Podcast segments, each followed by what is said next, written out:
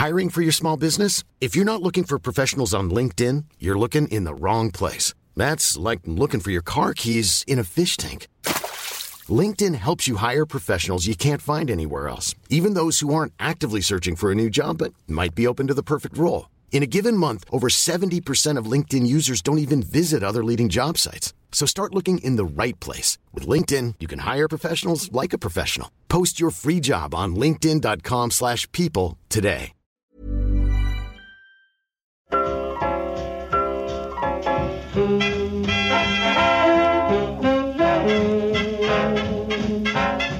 Muy buenas, amigas y amigos. Bienvenidas, bienvenidos una semana más al podcast Reload, programa sobre videojuegos que hacemos desde anightgames.com. Lo hacemos, pues, una vez más, con Oscar, con Marta y con Víctor. ¿Qué tal estáis? ¿Qué pasa? Hola. Hola, Pep, ¿qué tal? Un poco efusivo veo yo el saludo para el día. Estamos grabando el viernes, como siempre, que sale Horizon Forbidden West, ¿eh? Porque el Ayuso Gate nos ha, de- nos ha, Ya. nos ha dejado un poco hechos, hechos papillas. Eso es verdad. Parece que, que- que me interese más de la cuenta, ¿eh? Hablar de Horizon. Pero ya sabéis que en el, en el lore de A Night y el podcast Reload, pues yo, yo llevo un tiempo, me, me vino de golpe, obsesionado con Aloy. Me pasé el Zero Down hace poco y, y llevo una noche, un poco larga, pero solo una noche jugando a, al Forbidden West. Hablaremos hoy de eso porque tú, Víctor, llevas varias noches y varios días. Joder, un Con el montón de juego. noches. Estás horizontal, se podría decir. Uf, me gusta. Me gusta. Me gusta. Eh, a ver. Hoy hay un guion Joder, que sí lo hay. para el podcast Reload. Un guion Entonces, con múltiples secciones. sí. Yo reconozco, primero, que no he hecho el guion, que lo ha hecho Víctor, y que, segundo y más importante, no entiendo del todo el guion. Pero, como es un lujo que no siempre tenemos en el podcast Reload, voy a seguirlo de la forma más estricta que pueda. Vale, perfecto. El, o sea, el guion para que la gente se. Pues sepa más o menos de qué estamos hablando. Eh, a lo largo de la semana me, me pensé, joder, luego llegamos al viernes y no sabemos de qué hablar. Entonces voy a ir apuntando de todos los temas que vayan saliendo y luego ya elegimos tres o cuatro para hablar. He apuntado 11 temas de momento y, y en principio los quieres hacer todos. Todos. Bien, bien, bien, vale. por orden Correcto. y sin saltarme ni uno, leyendo letra por letra lo que pone aquí, aunque insisto, hay algunas bromas que no, que no pillo, pero las vamos a explicar también.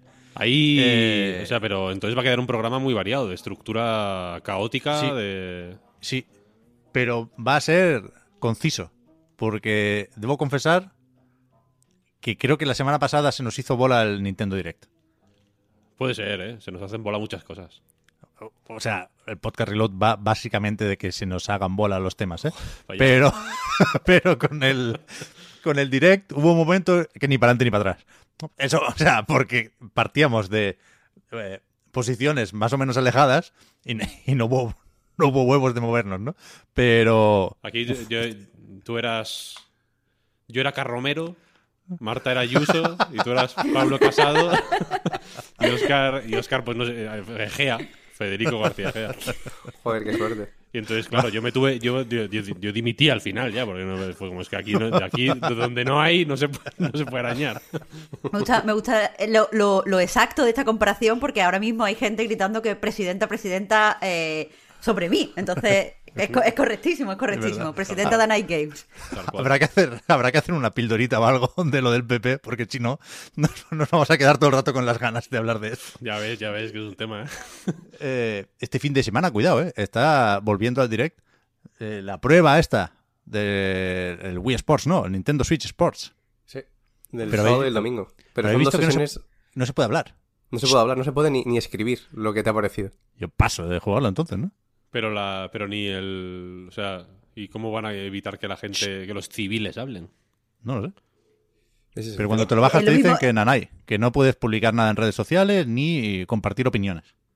Pero es que eso es lo que he pensado yo, que cuesta, o sea, te hincha de jugar.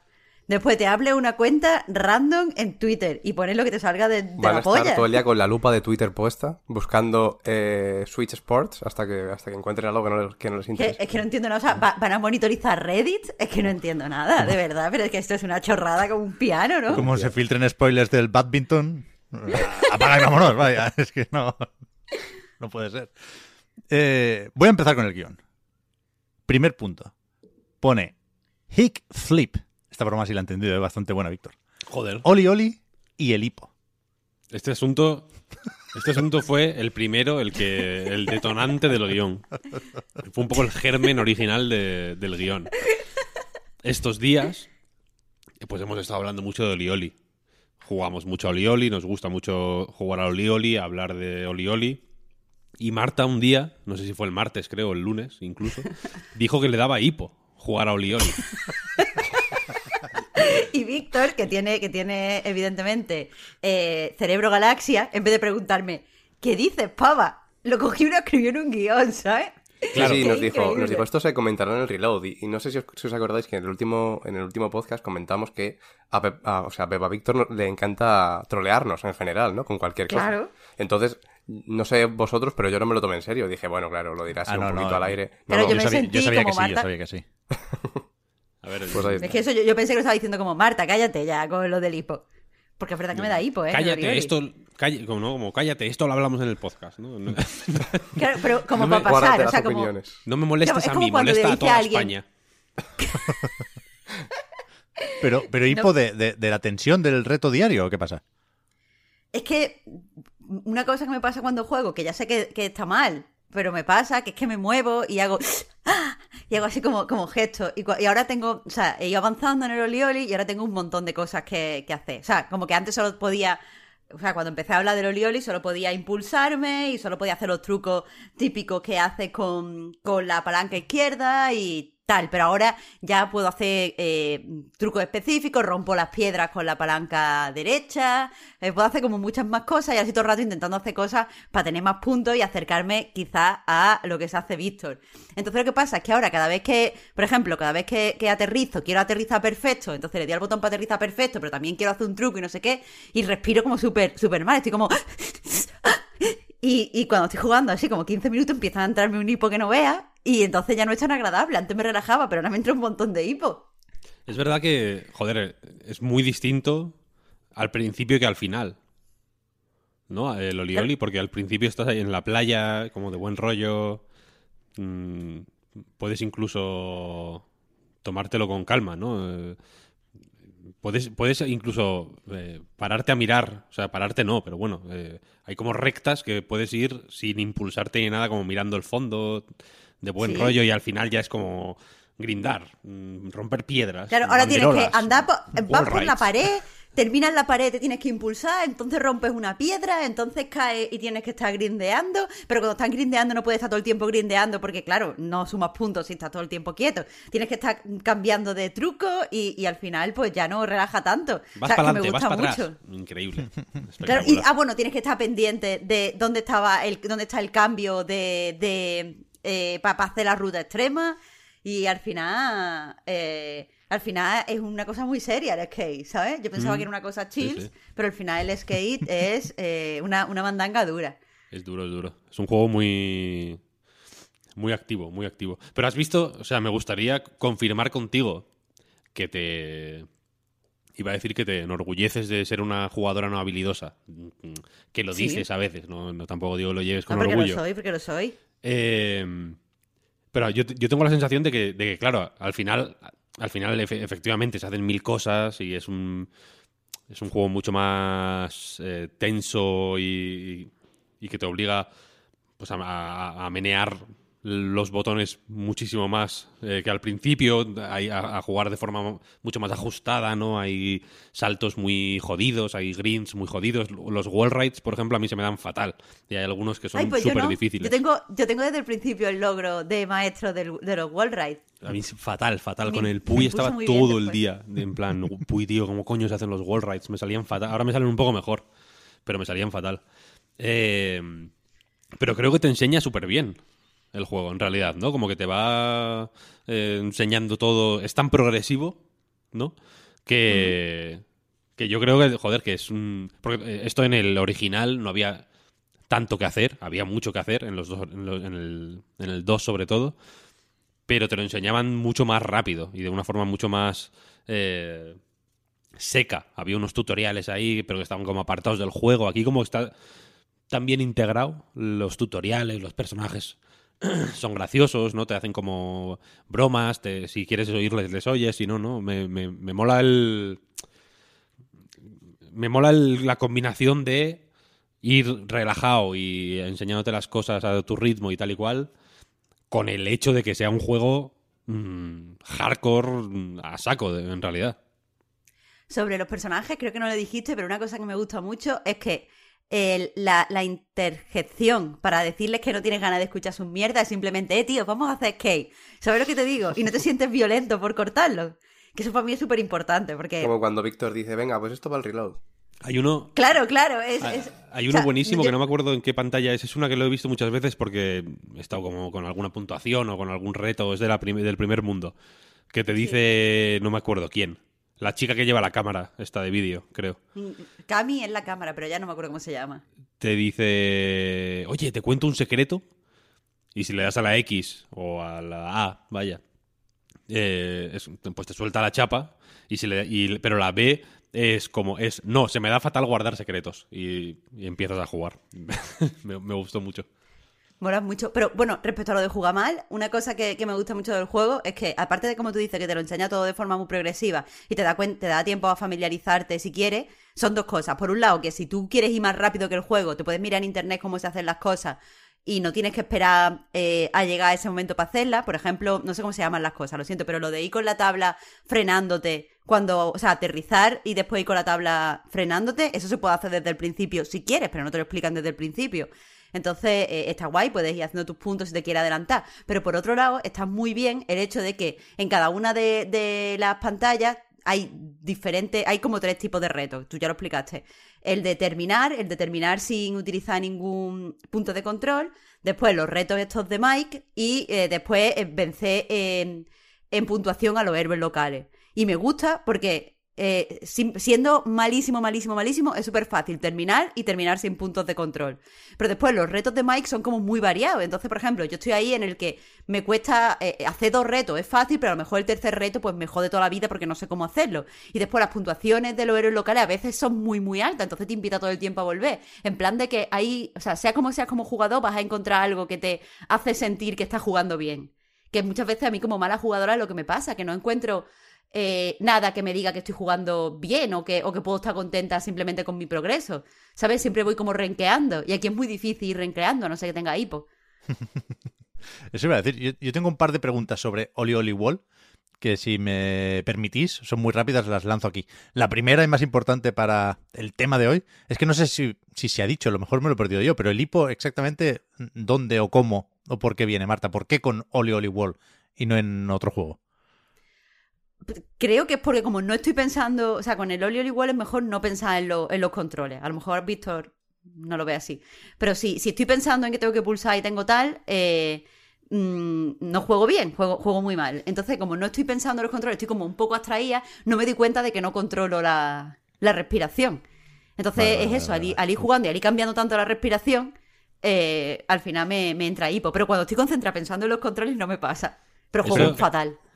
Eso es, eso es clave, eso es clave. Lo, creo que lo, hablamos tú y yo incluso, Marta.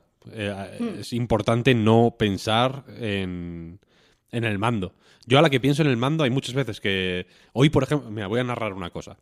Y si queréis pasamos de Oli Oli War. Esta ma- yo todas las mañanas me levanto por la mañana a las 7. A las 7 suena mi alarma. A las 7 y un minuto estoy en la cocina ya. Calentándome un café. Mientras está el microondas calentando el café, yo cojo la Switch, que la he colocado la noche anterior en la cocina para no perder ningún tiempo, y me pongo a ver en qué posición he quedado en el en la liga y a puntuar, y a puntuar, vaya, en la, en la liga de ese día. Hoy estaba en descenso. De platino 1 a oro 3. La primera vez que me pasa, muy doloroso. La, la shit just got real. Sabemos que este es un éxito y los anteriores no, porque hay gente muy buena jugando. Antes éramos yo y Justin. Ahora Justin. ahora Justin está. mm, Yo creo que se ha retirado ya, ¿eh? os lo digo. Yo aguanto, pero Justin hace un tiempo que no le veo. Eh, y había un tío que, se que su nombre eran asteriscos, nada más, como ocho asteriscos o 10 asteriscos. Asterisco, asterisco, asterisco, asterisco. Eso es un bot. Y le veo y, tenía como 250.000 puntos. Juego, tal, no sé qué. La pantalla súper difícil, la de hoy, la verdad, de Oro 3. Y pin, pin, pin, pin. Eh, me piño, tal, mala puntuación, tal, tal, tal. La cosa es que cuando te piñas o repites la pantalla lo que sea, actualiza la tabla de puntuaciones y por un segundo las, las ves. Vaya, yo voy muy rápido, le doy a jugar muy rápido, entonces las veo eh, por un momentito nada más. Y, y asterisco, asterisco, asterisco, asterisco, cada vez que refrescaba la tabla de puntuaciones, estaba más alto. O sea, que estaba jugando en ese momento, el cabrón. Puntuando más, puntuando más, puntuando más. En ese momento, a las 7 y 2 minutos, el que más puntos tenía tenía como 550.000, una cosa así. Eh, y el asterisco, asterisco, asterisco este tenía 300 y pico mil. Me- juego tal, me piño, 7 y 3 minutos. Asterisco, asterisco, asterisco, ya tenía 400 y pico mil. Sigo jugando, me piño tal, 7 y 4 minutos. Tenía 600 y pico mil. Iba primero ya. Y yo, me cago en Dios, esto, la cosa se está poniendo seria. Yo no hacía más de 200 y pico mil. Juego ju- ahí jugando 7 y 5 minutos, tenía 700 mil. 7 y 6 minutos, el café ya hacía 5 minutos que se había calentado, tenía 700 y pico mil. 7 y 8 minutos, el hijo de puta tenía 850 y pico mil. 7 y 9 minutos, el snooze este de la puta alarma del móvil suena, porque suena a los 9 minutos. Yo no le doy a detener, le doy a posponer. Suena, termino una partida, hago 780.000 puntos, una, cosa así. Y estoy segundo ahora mismo. El hijo de puta tenía 800 y pico mil, no consiguió más, o, no- o lo, o lo dejó intentar, evidentemente. Luego está jugando cinco minutillos más. Eh, pero, pero eso, han sido a las 7. A, a las 7 y cuarto de la mañana, que es cuando he dejado de jugar. Ya veis mis primeros 15 minutos del 15 día. minutos no me extraña, no me extraña que esté yo en riesgo cardíaco, moderado. ¿Sabes lo que te quiero decir? Viviendo como vivo. Lo que no sé es cómo no te da hipo. Eso es no se típicas cosas que te da hipo. Yo es que, Pero- juego- yo es que, o sea, mi, eh, por dentro tengo una tensión increíble, te creo, porque es verdad que Oli Oli yo siempre lo he asociado mucho con taquicardias, ¿no? Con, em- con emoción fuerte, lo, lo- lo he hablado varias veces aquí, vaya. Y es cierto que este también. Me pongo muy tenso, me pongo nervioso. eh, me- efectivamente, si pienso en las manos, se acabó. O sea, si, si, si noto que estoy pensando en cómo juego, o sea, en, en lo que estoy haciendo con los mandos, lo dejo. Y a las, a las horas vuelvo, porque, porque ahí ya sé que no, que no voy a hacer nada. Cuando lo hablasteis, Víctor, Porque es como, recomendabas... es como, como subir escaleras, ¿sabes? Que si piensas te Claro, claro. Claro. Exacto. Ahí re- recomendabas escuchar podcast mientras, para no tener que pensar en, en los Sí, controles. sí, sí. Yo hoy estaba, Pero- pero eso- yo eso estaba es escuchando la radio, estaban hablando de, de, de lo de Ayuso. y estaba ahí pues con el Oli Oli. Radio es como llamáis vosotros a los podcasts. Digo, es una cosa, por si Tío, nube, tío. cuando había pesetas, Ajá. La radio era una forma de entretenimiento que tenía la gente cuando la, cuando la gente de antaño se reunía alrededor de las hogueras. Claro, antes no había tele, entonces en los salones, normalmente en el centro del salón, colocábamos maderas y las prendíamos fuego y nos, pues nos calentábamos es- mientras escuchábamos pues los carros en la calle. Y yo que, poco hablamos de lo subido que está Oscar, ¿eh? Oscar está últimamente puesto- de subido el Sí, chaval, sí, ¿eh? me gusta, Hay me que gusta. darle la boca arriba, ya, hay que darle en el No, no, boquino. no, no, no, no, que se suba, que se suba. Esto, esto es, la, el- esto es el tono que queremos. Eh, pero sí, eso, que, que- que- que entiendo. Es un, es un buen pro tip, el no pensar. Es un poco. Y, y me, y me gusta porque al final, a mí todo el rollo este del nirvana, de como de medio místico que trae el juego, así un poco midnight gospel, ¿no? Eh, ¿Sí? no me molaba mucho, pero pero es que es, pero es que es así. O sea, tienes que ascender. Es un juego que tienes que colocar tu cerebro en otro nivel de, de- que no es ni que no es que no es ni superior ni inferior al nivel de la realidad. Es un, es un nivel que simplemente está en otra posición.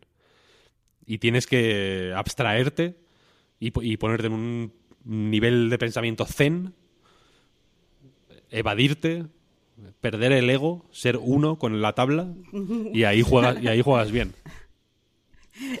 Esto suena muy mal, pero es cierto, ¿eh? Es así. Yo- Yo tengo un- una pregunta todavía sobre Oli Oli Wall y la voy a hacer, pero antes, momento Ajá. saber vivir. O sea, que todo esto sirva para dar la solución al hipo. O sea, supongo que, que sabéis todos que el hipo no es un problema, ¿no? Que, hay gente que no se lo sabe quitar. Que están todavía con la mierda del susto y tal y cual. Hay Cuando gente que se hipo, muere de, de- de hipo. pero que tienes que beber un poco de agua sin respirar. Yo me tapo la nariz y doy 6 sorbitos. A mí me dijeron que eran 10, pero yo he comprobado que con 6, el 100% de las veces, se elimina el hipo. Con 7 te da diarrea. Con 8 te duermes. Con 9 no te hace nada. Y con no, 10 pero con, con- a, a 10, llegar a 10, según con qué fuerza te tapas la nariz, ya te ahogas un poquillo. Es como, bueno, como lo de las 12 uvas. Hay gente que lleva mejor y gente que lleva peor. Pero de verdad, 6 sorbitos de agua sin respirar y se pasa el hipo. O sea, infalible. 100% infalible. De verdad, ¿eh? O sea, yo recuerdo perfectamente el momento de mi vida en el que el hipo dejó de ser un problema. Y a y veces se lo empezó, y a la empezó a gente. ser una oportunidad. Correcto, correcto, correcto. Me, me- me- me volví curandero. Pero que no, ahora en serio, la pregunta. No se sabe nada sobre la edición física de Oli Oli Wall, ¿no? Que va nada. ¿no? Ah, es que yo jugué un poquitín, porque estaba ahí en el perfil de Chiclana, me lo puse un rato, y me- me parece el puto mejor juego que hay, ¿eh? Eh, Lo quiero jugar en serio cuando me lo permitan Guerrilla Games y From Software. Pero eh, de momento, y muy a mi pesar, me declaro hater de Oli Oli Wall hasta que Private Division no lo saque en físico, porque me parece algo muy similar al terrorismo que nos priven de esta carátula. Que es- o Estoy sea, totalmente no- de acuerdo. no puede ser. No puede ser. Te doy la mano. Hay que ser hijos de puta para no sacar estos juegos en físico al principio, ¿eh? 100%. Im- Imprímete 500, tío. Y si se, Sí, sí. y si- y si se acaban, que pues ya haces más. Pídeme 80 cucas y me da igual, si prefiero pagarlos por esto que por el Horizon. Pero el Sifu igual, tío, el 3 de mayo. ¿Qué, qué hago yo hasta el 3 de mayo? Con el Sifu ahí digital, me lo pasé el otro día. ¿eh? Vaya puto juegazo. Ya ves. Me voy a comprar la caja, pero, pero muy a gusto. ¿eh? Qué maravilla. En fin, perdón. Siguiente punto. En la orden del día dice la raya más larga. Dos puntos. Las colas de Lost Ark. Es- Esta te toca a ti también, Marta. Claro, es que esta semana está jugando no todo lo que me gustaría por, por las rayas a los Ark. Es algo que me puse así como, o sea, como pensando. A ver, en Anai muchas veces nos perdemos estas cosas. Eh, si atraen a tanta gente, eh, tienen que ser importantes. A ver, nos estamos quedando atrasados a la hora de acercarnos al videojuego. Me voy a poner en serio con el Los Ark. Y de verdad, ¿eh? Maldita sea la hora en la que yo dije que me iba a poner con el Los Ark.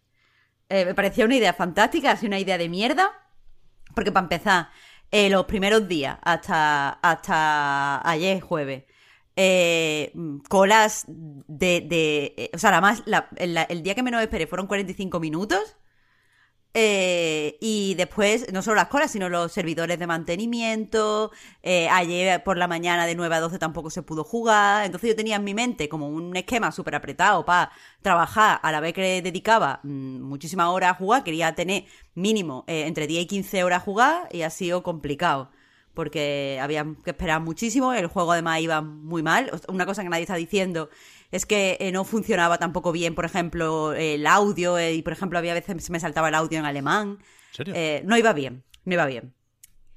Pero bueno, después entré al juego a jugar y tampoco iba mejor, así que Fíjate, me he metido en Steam Charts y ahora mismo hay medio millón de concurrent players.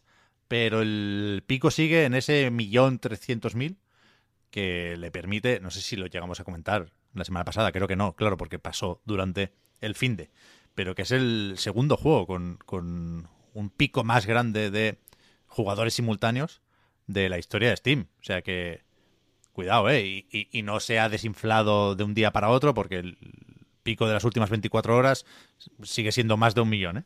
Pero, joder, a mí se me ha pasado un poco la curiosidad, la verdad. Yo, yo también quise estar un poco a la moda, Marta, y probarlo. Y de hecho lo llegué a hacer con el New Wall, que también era de Amazon, o también lo editaba Amazon. Eh, o sea, el New Wall era de Amazon. El, los Tark solo lo, lo edita.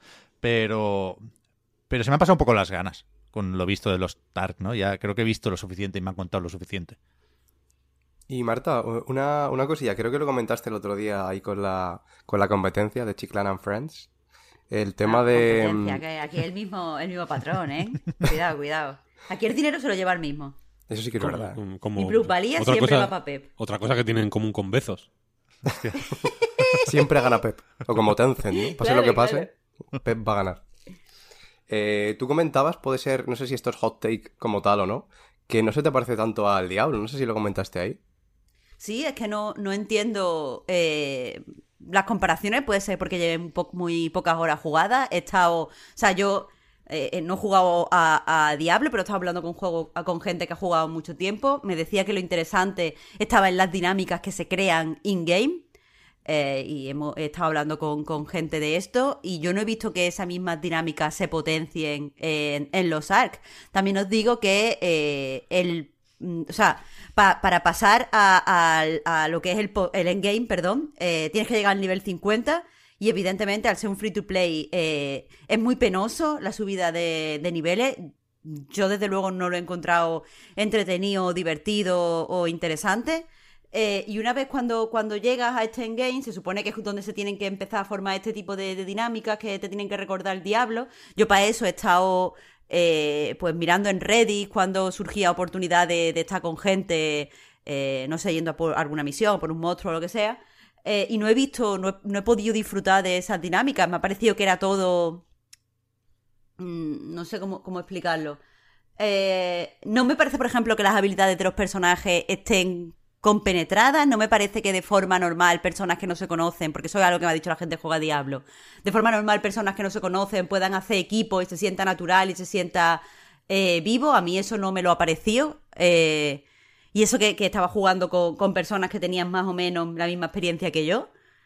Y, y entonces por eso no me recordaba tanto, tanto a Diablo. O sea, es que no. Ah, ¿Cómo lo explico? Sobre todo es eso, es que no veo que, O sea, todos los personajes están bien. Yo solo he probado dos tipos de personajes, pero sobre todo eh, una maga de su clase barda. eh, y que, además la cogí porque precisamente eh, pensé que podía potenciar que se crearan dinámicas con, con grupos de personas, porque aunque tienes ataques, también tienes mucha opción pues, de, de hacer apoyo, de curar, de, eh, pues, yo qué sé, hacer power-ups a los diferentes miembros de los otros equipos y tal. Entonces dije, vale, esto tiene que estar bien para ver cómo se forman esas dinámicas y seré un miembro eh, bienvenido en un montón de equipos, porque al fin y al cabo el support siempre viene bien y hay mm, normalmente poca gente. Eh, pero ya, ya te digo, los ataques que yo tenía, eh, aunque son potentes y tal, no es, que, te diga que el bardo, o sea, jugar con un bardo esté mal, pero no, no me parecía que se compenetraran con el que, por ejemplo, podía tener alguien jugando con un asesino o alguien jugando con un artillero. Entonces no, no veía espectacularidad en los combates. Y ento- ay, por eso me cuesta a mí pensar que se parece al diablo. Pero me gustaría saber qué opina Víctor, porque él sí ha jugado mucho más. O sea, que yo no he jugado nada, a mí todo esto me lo han contado. Ya, yo no. Al final no jugué a los Stark, lo siento, Marta. Mm. Qui- quiero hacerlo, quiero hacerlo, ¿eh? No, no Le descarto diste que lo plantón haga- un poco, ¿no, Víctor? Le di plantón. le Yo di- digo que, encima, que decís que yo soy una bully, pero es que no veas el bullying que me hacéis físico vosotros a mí. encima ¿eh? lo dije en, en público. Sí. Que iba, a jugar contigo y, y. y nada, nada, Pero bueno. Yo entiendo lo del parecido, o sea, si veo una, una captura o un clip del juego, que alguna, alguno he pasado por Twitch o donde sea, he visto pues fragmentos de 30 segundos, tampoco me he parado a verlo más porque no entiendo lo que está pasando ahí. Pero sí que es verdad que la imagen me recuerda a Diablo en tanto que es una perspectiva isométrica, el combate eh, sí que mm, de los roles más activos, al menos que el, el que vi justo era más activo, sí que se me parecía un poco también en el combate, pero si en lo demás no, pues no sé. Claro, ya- a ver, estéticamente puedes decir que, que se parece, o sea, lo que es la primera impresión visual, y creo que eso va buscado. Pero, mm, o sea, eh, eh, yo entiendo que el diablo se siente de cierta manera. La gente cuando, cuando piensa en, el diablo no piensa específicamente en cómo se ve visualmente, sino en la experiencia de juego. Y no, la experiencia que me cuenta la gente que ha jugado el diablo no coincide con la experiencia que yo he tenido en el Los Ark. Eh, ni siquiera con la experiencia que yo he tenido en otro MMO rollo, por ejemplo, Ragnarok Online y cosas de estas. Entonces me, me cuesta, pero, pero como ya os digo, eh, también lo que pasa es que la puerta de entrada a, a este endgame es eh, especialmente aburrida. eh, porque, bueno, una de las cosas que yo he hecho es que no he querido pagar por nada, he tenido como una serie de reglas eh, a la hora de, de meterme en el juego. Quería ver mm, cómo era la experiencia sin pagar, quería ver eh, cómo era la experiencia aceptando, por ejemplo, en la historia todos los eh, retos y todas las misiones y tal. Estoy harta de ir para acá para allá. Eh, y también lo iba a tratar como un juego, o sea, no, no iba a dejar que, que mi mm, prejuicio eh, pues evitaran a lo mejor que no intentara conocer el mundo, que me acercara al lore eh, de una forma abierta de mente, yo qué sé. Pero aún así, pese a todo esto, a mí no me parece. O sea, me parece un pago demasiado grande el tener que subir al nivel 50 para poder entrar a lo que es el juego per se.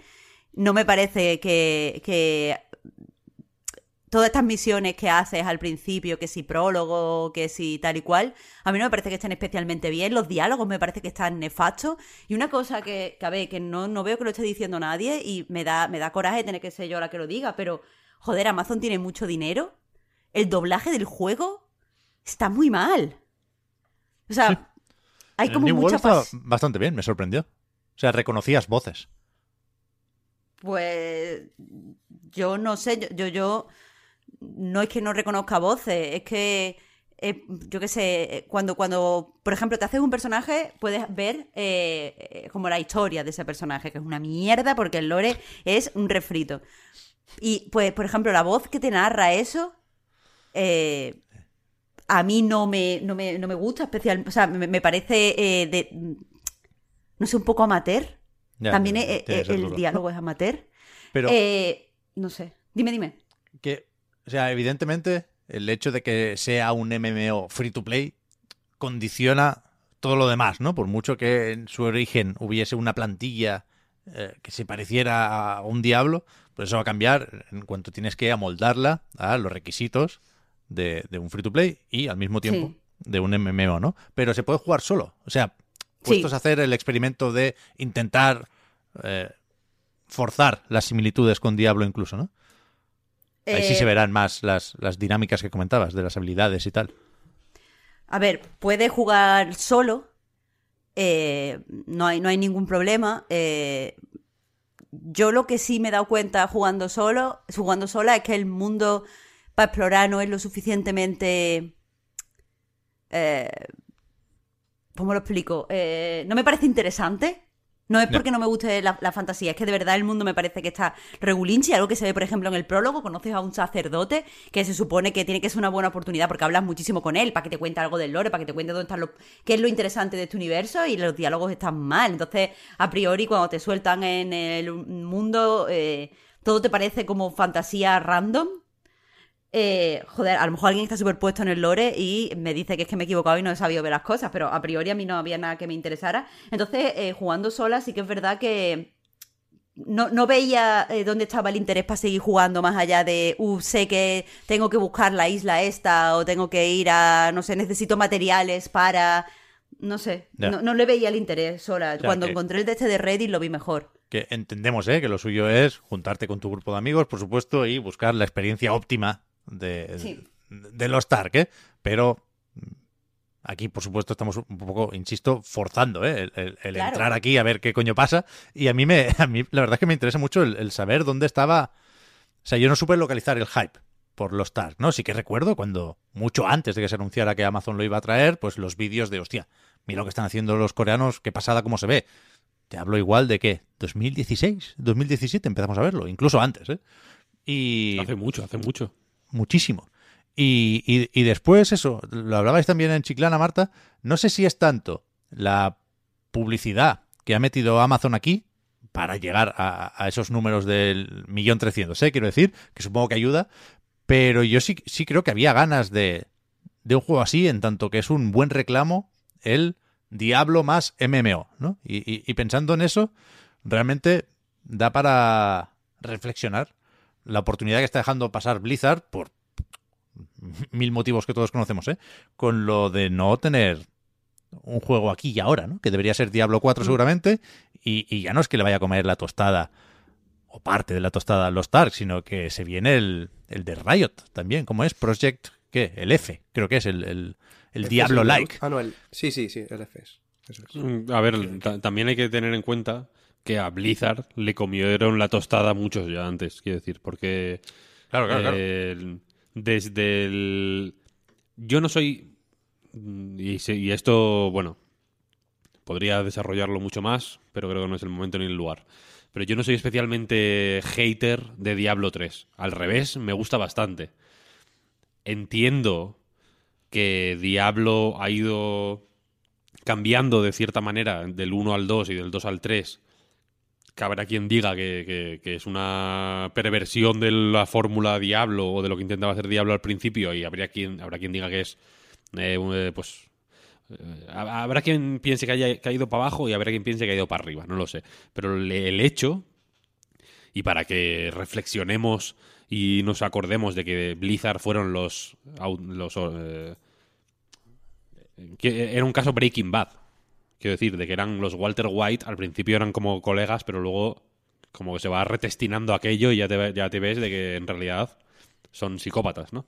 Porque la desde la desde el fiasco de la casa de apuestas esta de casa de, sub- de subastas, ¿no? Subastas. Casa de la casa de empeños eh, del Diablo 3 pues bueno, pues la cosa ha ido regulín, porque el juego ya estaba preparado para ciertas cosas, pues que era muy difícil rectificar. Se rectificó como se pudo, ¿eh? y se rectificó mucho y se rectificó bien en general. ¿eh? El Reaper of Souls, el, el- el- el- a partir de lo que salió en consolas, por poner un hito claro y, y- y reconocible en la, en la- en la trayectoria de Diablo 3, ya está, ¿no? El juego era fenomenal, se podía jugar tanto en multi como en solitario bien, era había muchísimo contenido, etcétera, etcétera, etcétera, pero le falta un es es un juego eh, ligero. Es un juego como con poco peso. Es un juego por el que por el que pasas mm, como si no como si no pasaras, ¿sabes? Es un juego que tiene, que tiene que ser ligero porque lo único que quiere es horas y horas y horas y horas y horas, ¿no? Y, y engagement ah, de una forma un poco sucia, habrá quien te lo pueda decir. A mí no me importa de vez en cuando dejarme eh, revolcarme por ahí, ¿eh? Quiero decir, ya, tú tienes tu Genshin, yo tengo mi Diablo, ahí cada uno tiene sus cosas, ¿no? Y no pasa nada, creo, de verdad que creo que no pasa nada. Eh, pero ahí está, por ejemplo, el Path of Exile, que siendo gratis, de hecho, porque es free to play también, eh, que- y, y- siendo hiperagobiante y abrumador. Yo nun- nunca he conseguido entrar muy a saco porque hay tanto, tanto, tanto, tanto, tanto en ese puto juego que, que parece imposible que pueda haber tanto en un juego gratuito y en el que y en el que realmente no hay que pagar por nada, ¿sabes? No, no. eh, yo jugué un, no sé, un, un mes o dos, como mucho. Y, y es cierto que no, que en, en- en otros juegos te, a- te atosigan mucho, eh, notas muchas cosas en falta, ¿no? Siempre, en los juegos free to play siempre, pues bueno, es como, bueno, no hace falta pagar por nada, pero siempre eh, echas en falta cosas, ¿sabes? Piensas, si pagara, la, la- idea de si pagara tendría esto, esto, esto, esto, esto, o podría hacer esto, esto, esto, esto, está siempre ahí. Ese es la- el modelo de negocio. Este es sorprendente porque puedes olvidarte incluso de que puedes pagar. Ah, Puedes pagar por cosas y te las presentan de vez en cuando, pero de una forma súper mm, amable y muy, muy poco eh, agresiva y muy poco sucia, sobre todo, ¿no? Cosa que no hace Diablo 3, que es un juego que era, sobre todo cuando salió, un juego increíblemente sucio, siendo de pago y siendo premium al 100%, vaya. Eh, entonces lo que quiero decir es que teniendo ya el caso de Path of Exile y otros Diablo likes un poco menos mm, conocidos o un poco más eh, café para los muy cafeteros que han ido saliendo por ahí, la tostada de Blizzard mm, igual no se la han comido del todo, pero tiene más mordiscos de lo que les gustaría. ¿sabes? Eso sí, eso sin duda, vaya. Yo, Y han, y han estado perdiendo oportunidades 10 años ya. Sí, sí. Yo quiero decir una cosa sobre el free to play, que eh, cuando, cuando entré, evidentemente, eh, entré con, con prejuicio, tengo aquí todo apuntado en mi libreta de cosas que me quería quitar y quería comprobar y tal. Eh, y bueno, tenía la sensación de que la, la- el diseño esto oscuro, las decisiones de diseño que están hechas para que pague, eh, eran más como... iban a ser cosas más un poco mm, pues que rozara lo poco moral eh, o, lo, que se mete un poco en tu, libertad como jugador. Y no, no es así, o sea, el juego eh, no me parece mm, guarro en ese sentido, no me parece oscuro en ese sentido, pero sí es cierto que las decisiones que, eh, o sea, donde, o sea, todos los juegos tienen derecho a monetizar, no estoy criticando eso, estoy, pero lo que, lo que quiero decir es que la forma en la que han pensado monetizar el juego y la forma en la que quieren presionarte para que pague, que es, por ejemplo, pues eh, pudiendo conseguir más energía, eh, yo qué sé, para talar árboles o, eh, no sé, el, poder teletransportarte a otro sitio y no tener que comerte un viaje aburrido, pasan siempre por hacer el juego menos divertido. Y hay, hay algo ahí que, que no sé todavía cómo expresarlo porque no me he puesto a escribir sobre, sobre el tema, pero eh, muchas veces preferiría que fueran más sinvergüenza al hecho de que se pongan a diseñar un juego y directamente estén pensando cómo aburrirte para que pagues. O sea, me, me parece fascinante que hayamos llegado al momento en el que un diseñador de juego tiene que ponerse a pensar, vale, todo esto, he- hemos intentado crear un universo que a la gente le guste, hemos intentado hacerle personajes con el que puedan eh, disfrutar en el combate, hemos intentado hacer esto y lo otro, pero ahora toca pensar algo para que esto no sea divertido y poderle decir, oye, pero puedes hacerlo divertido. Que yo sé que esto es algo muy extendido, que no es nada nuevo, pero yo normalmente no juego a free to play. Bueno, en el móvil sí, pero no, no así de este tamaño. Y, y hay algo ahí que, que no sé cómo expresar, Sí, sí. pero que me parece una traición hacia el, el propio carácter de- del diseño, ¿sabes? Sí, sí, Eh, eh, Me da pena ese diseñador que tiene que ponerse a pensar, y ahora vamos a, a nivelar así, justo así, la energía que tienes para obtener recursos, de forma que subir sea muy lento y te frustre esto constantemente, y entonces te vamos a dar exactamente la solución que necesitas para que puedas talar este árbol y por tanto subir un nivel y por tanto llegar más rápidamente al punto en el que quieres. Es Es perverso. ¿eh? Y- Efectivamente no es nada nuevo y, y- y creo que lo tenemos más o menos asumido. No sé si porque nos hemos rendido, si porque está claro que no se van a ir a ningún sitio los free to play o, o si por lo que decía Víctor, ¿no? Que cada uno tiene el suyo debajo de la almohada, ¿no? Pero que eh, tampoco hemos dejado de criticar aquí esas prácticas, ¿eh? Pero creo que no eh, no somos del todo conscientes. Hemos normalizado lo que es un, un boquete y una herida en el medio Claro, que es, claro. es, una, es una barbaridad. Es una barbaridad. Es que eso es Me- lo que te me he puesto decir, triste, no me Marta. ha chocado. no, es que eso no, no me choca porque sea nuevo. Me choca porque está ya tan asumido que, que ni siquiera lo he visto. O sea, es que he pasado mucho tiempo en los Reddit de los ARC. Y ni siquiera la gente comenta esto. el de, Oye, qué cosa más triste, como tú has dicho, que de repente el juego diga, y aquí aburrimos a los jugadores. Y es como, ¿pero por qué? Y en parte es lo que dices, Marta, que, que casi sería mejor eh, ir totalmente de cara y decir, pues aquí te corto directamente y si quieres seguir paga. ¿no? Es que el problema Claro. también, muchas veces eh, con los juegos, hay muchos juegos que salen como, o que se plantean como free to play, ¿no? Con micropagos, y luego pues se acaban, por el motivo que sea, cambiando, a, cambiando el formato, ¿no? Que es una cosa que pasó mucho con, con Apple Arcade, yo creo. Eh, con Greenstone creo que fue un buen ejemplo porque se notaba, se notaba mucho a la hora de comprar objetos, a la hora de pasar por el, por el menú entre, entre niveles y tal. Y, mm, y yo creo que eso, eso limita eh, bastante mm, el- e- este, sentido que estás comentando, Marta. Y esto yo creo que también pasó en parte con, precisamente con el Diablo, aunque yo creo que justo lo que comenta Víctor con Reaper, of Souls eh, al llegar a consolas, a mí me parece súper disfrutable y que, y que se pudo encarar bien, ¿no? Aunque sea en lo, en lo, lo que hay solo para un jugador, yo creo que no, no limita cuando tiene que, que cuando podría limitar y no lo hace.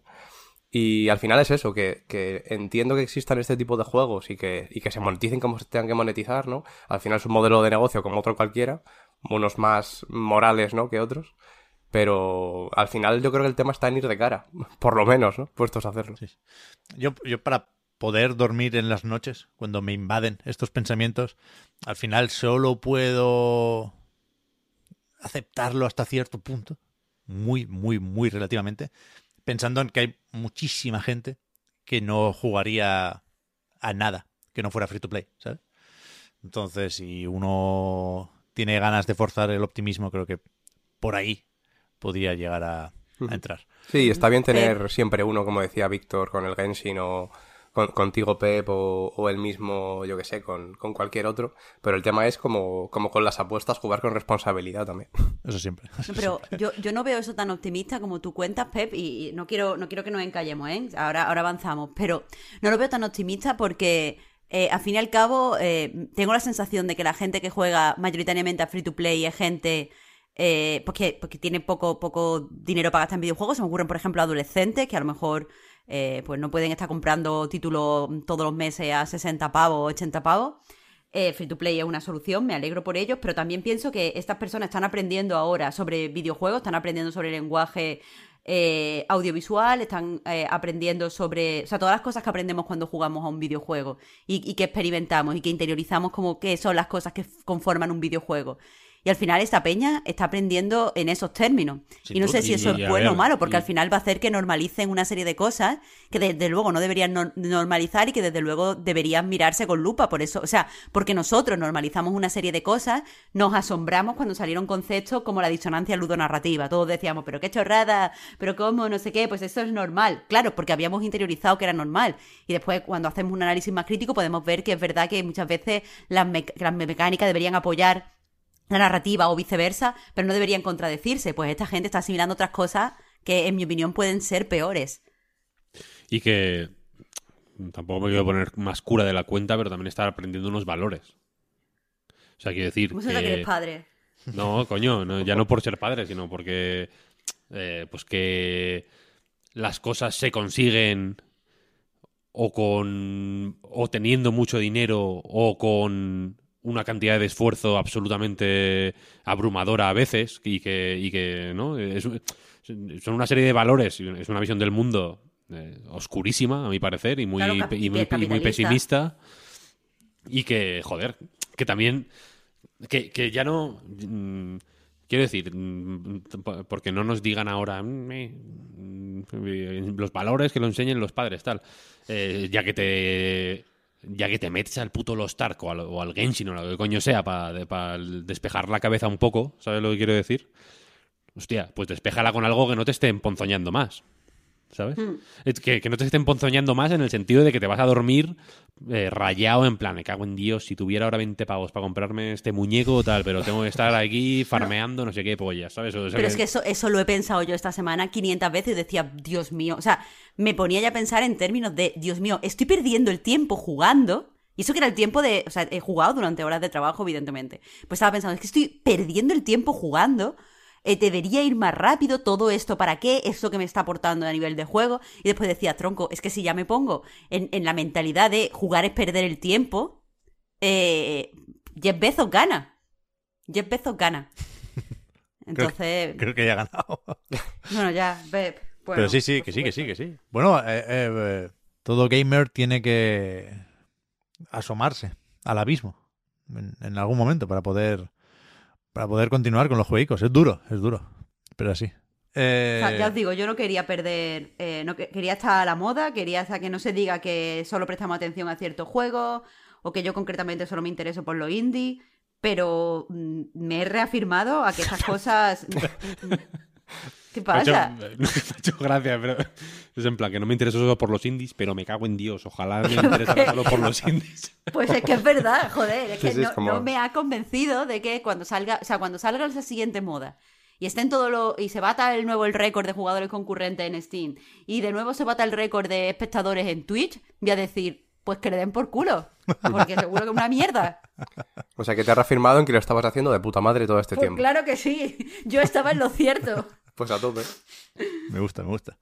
Ojalá poder pasar a un tema más alegre, a falta de una palabra mejor, pero me dice el guion que el tercer punto es not for sale, dos puntos, cierre eShops, Wii U y 3DS. Como habréis visto ya, Nintendo anunció que en marzo de 2023, falta un año, van a dejar de funcionar las tiendas virtuales o digitales de esas dos plataformas que eh, quedaron obsoletas al mismo tiempo casi con, con Switch, ¿no? Eh, creo que aquí, la, aparte de comentar cualquier cosa sobre preservación que se os ocurra, a mí lo que me hace gracia es comparar esto con la noticia del cierre de las tiendas de... ¿Qué era? Vita, Play 3 y Mm. PSP, supongo. Sí. La reacción es la misma, claro, porque se pierde la posibilidad de comprar esos juegos a partir de ese momento, por supuesto, como en todos estos casos, y ya veremos hasta cuándo, pero si ya los tenías de antes, te los puedes volver a descargar, están los parches ahí todavía para actualizar lo que tengas que actualizar, pero claro, la, reacción es la misma, pero en el caso de Sony, supongo que había una cierta esperanza de que rectificaran, como acabaron haciendo con sus más y sus menos, pero na- nadie se plantea que Nintendo pueda retrasar esto, ¿no? Hombre, retrasarlo. eh, el problema aquí yo creo que no solo no tenemos esperanzas de que Nintendo lo retrase, que no lo va a retrasar, evidentemente, sino que no tenemos casi esperanzas eh, ni de que cumplan de manera muy generosa su palabra. Quiero decir, porque han dicho que esto, aunque eh, en 2023 ya no se puede comprar juegos, pero se va a poder descargar lo que ya tengas comprado durante un futuro de, de foreseeable eh, future, el futuro próximo, vaya, ¿no?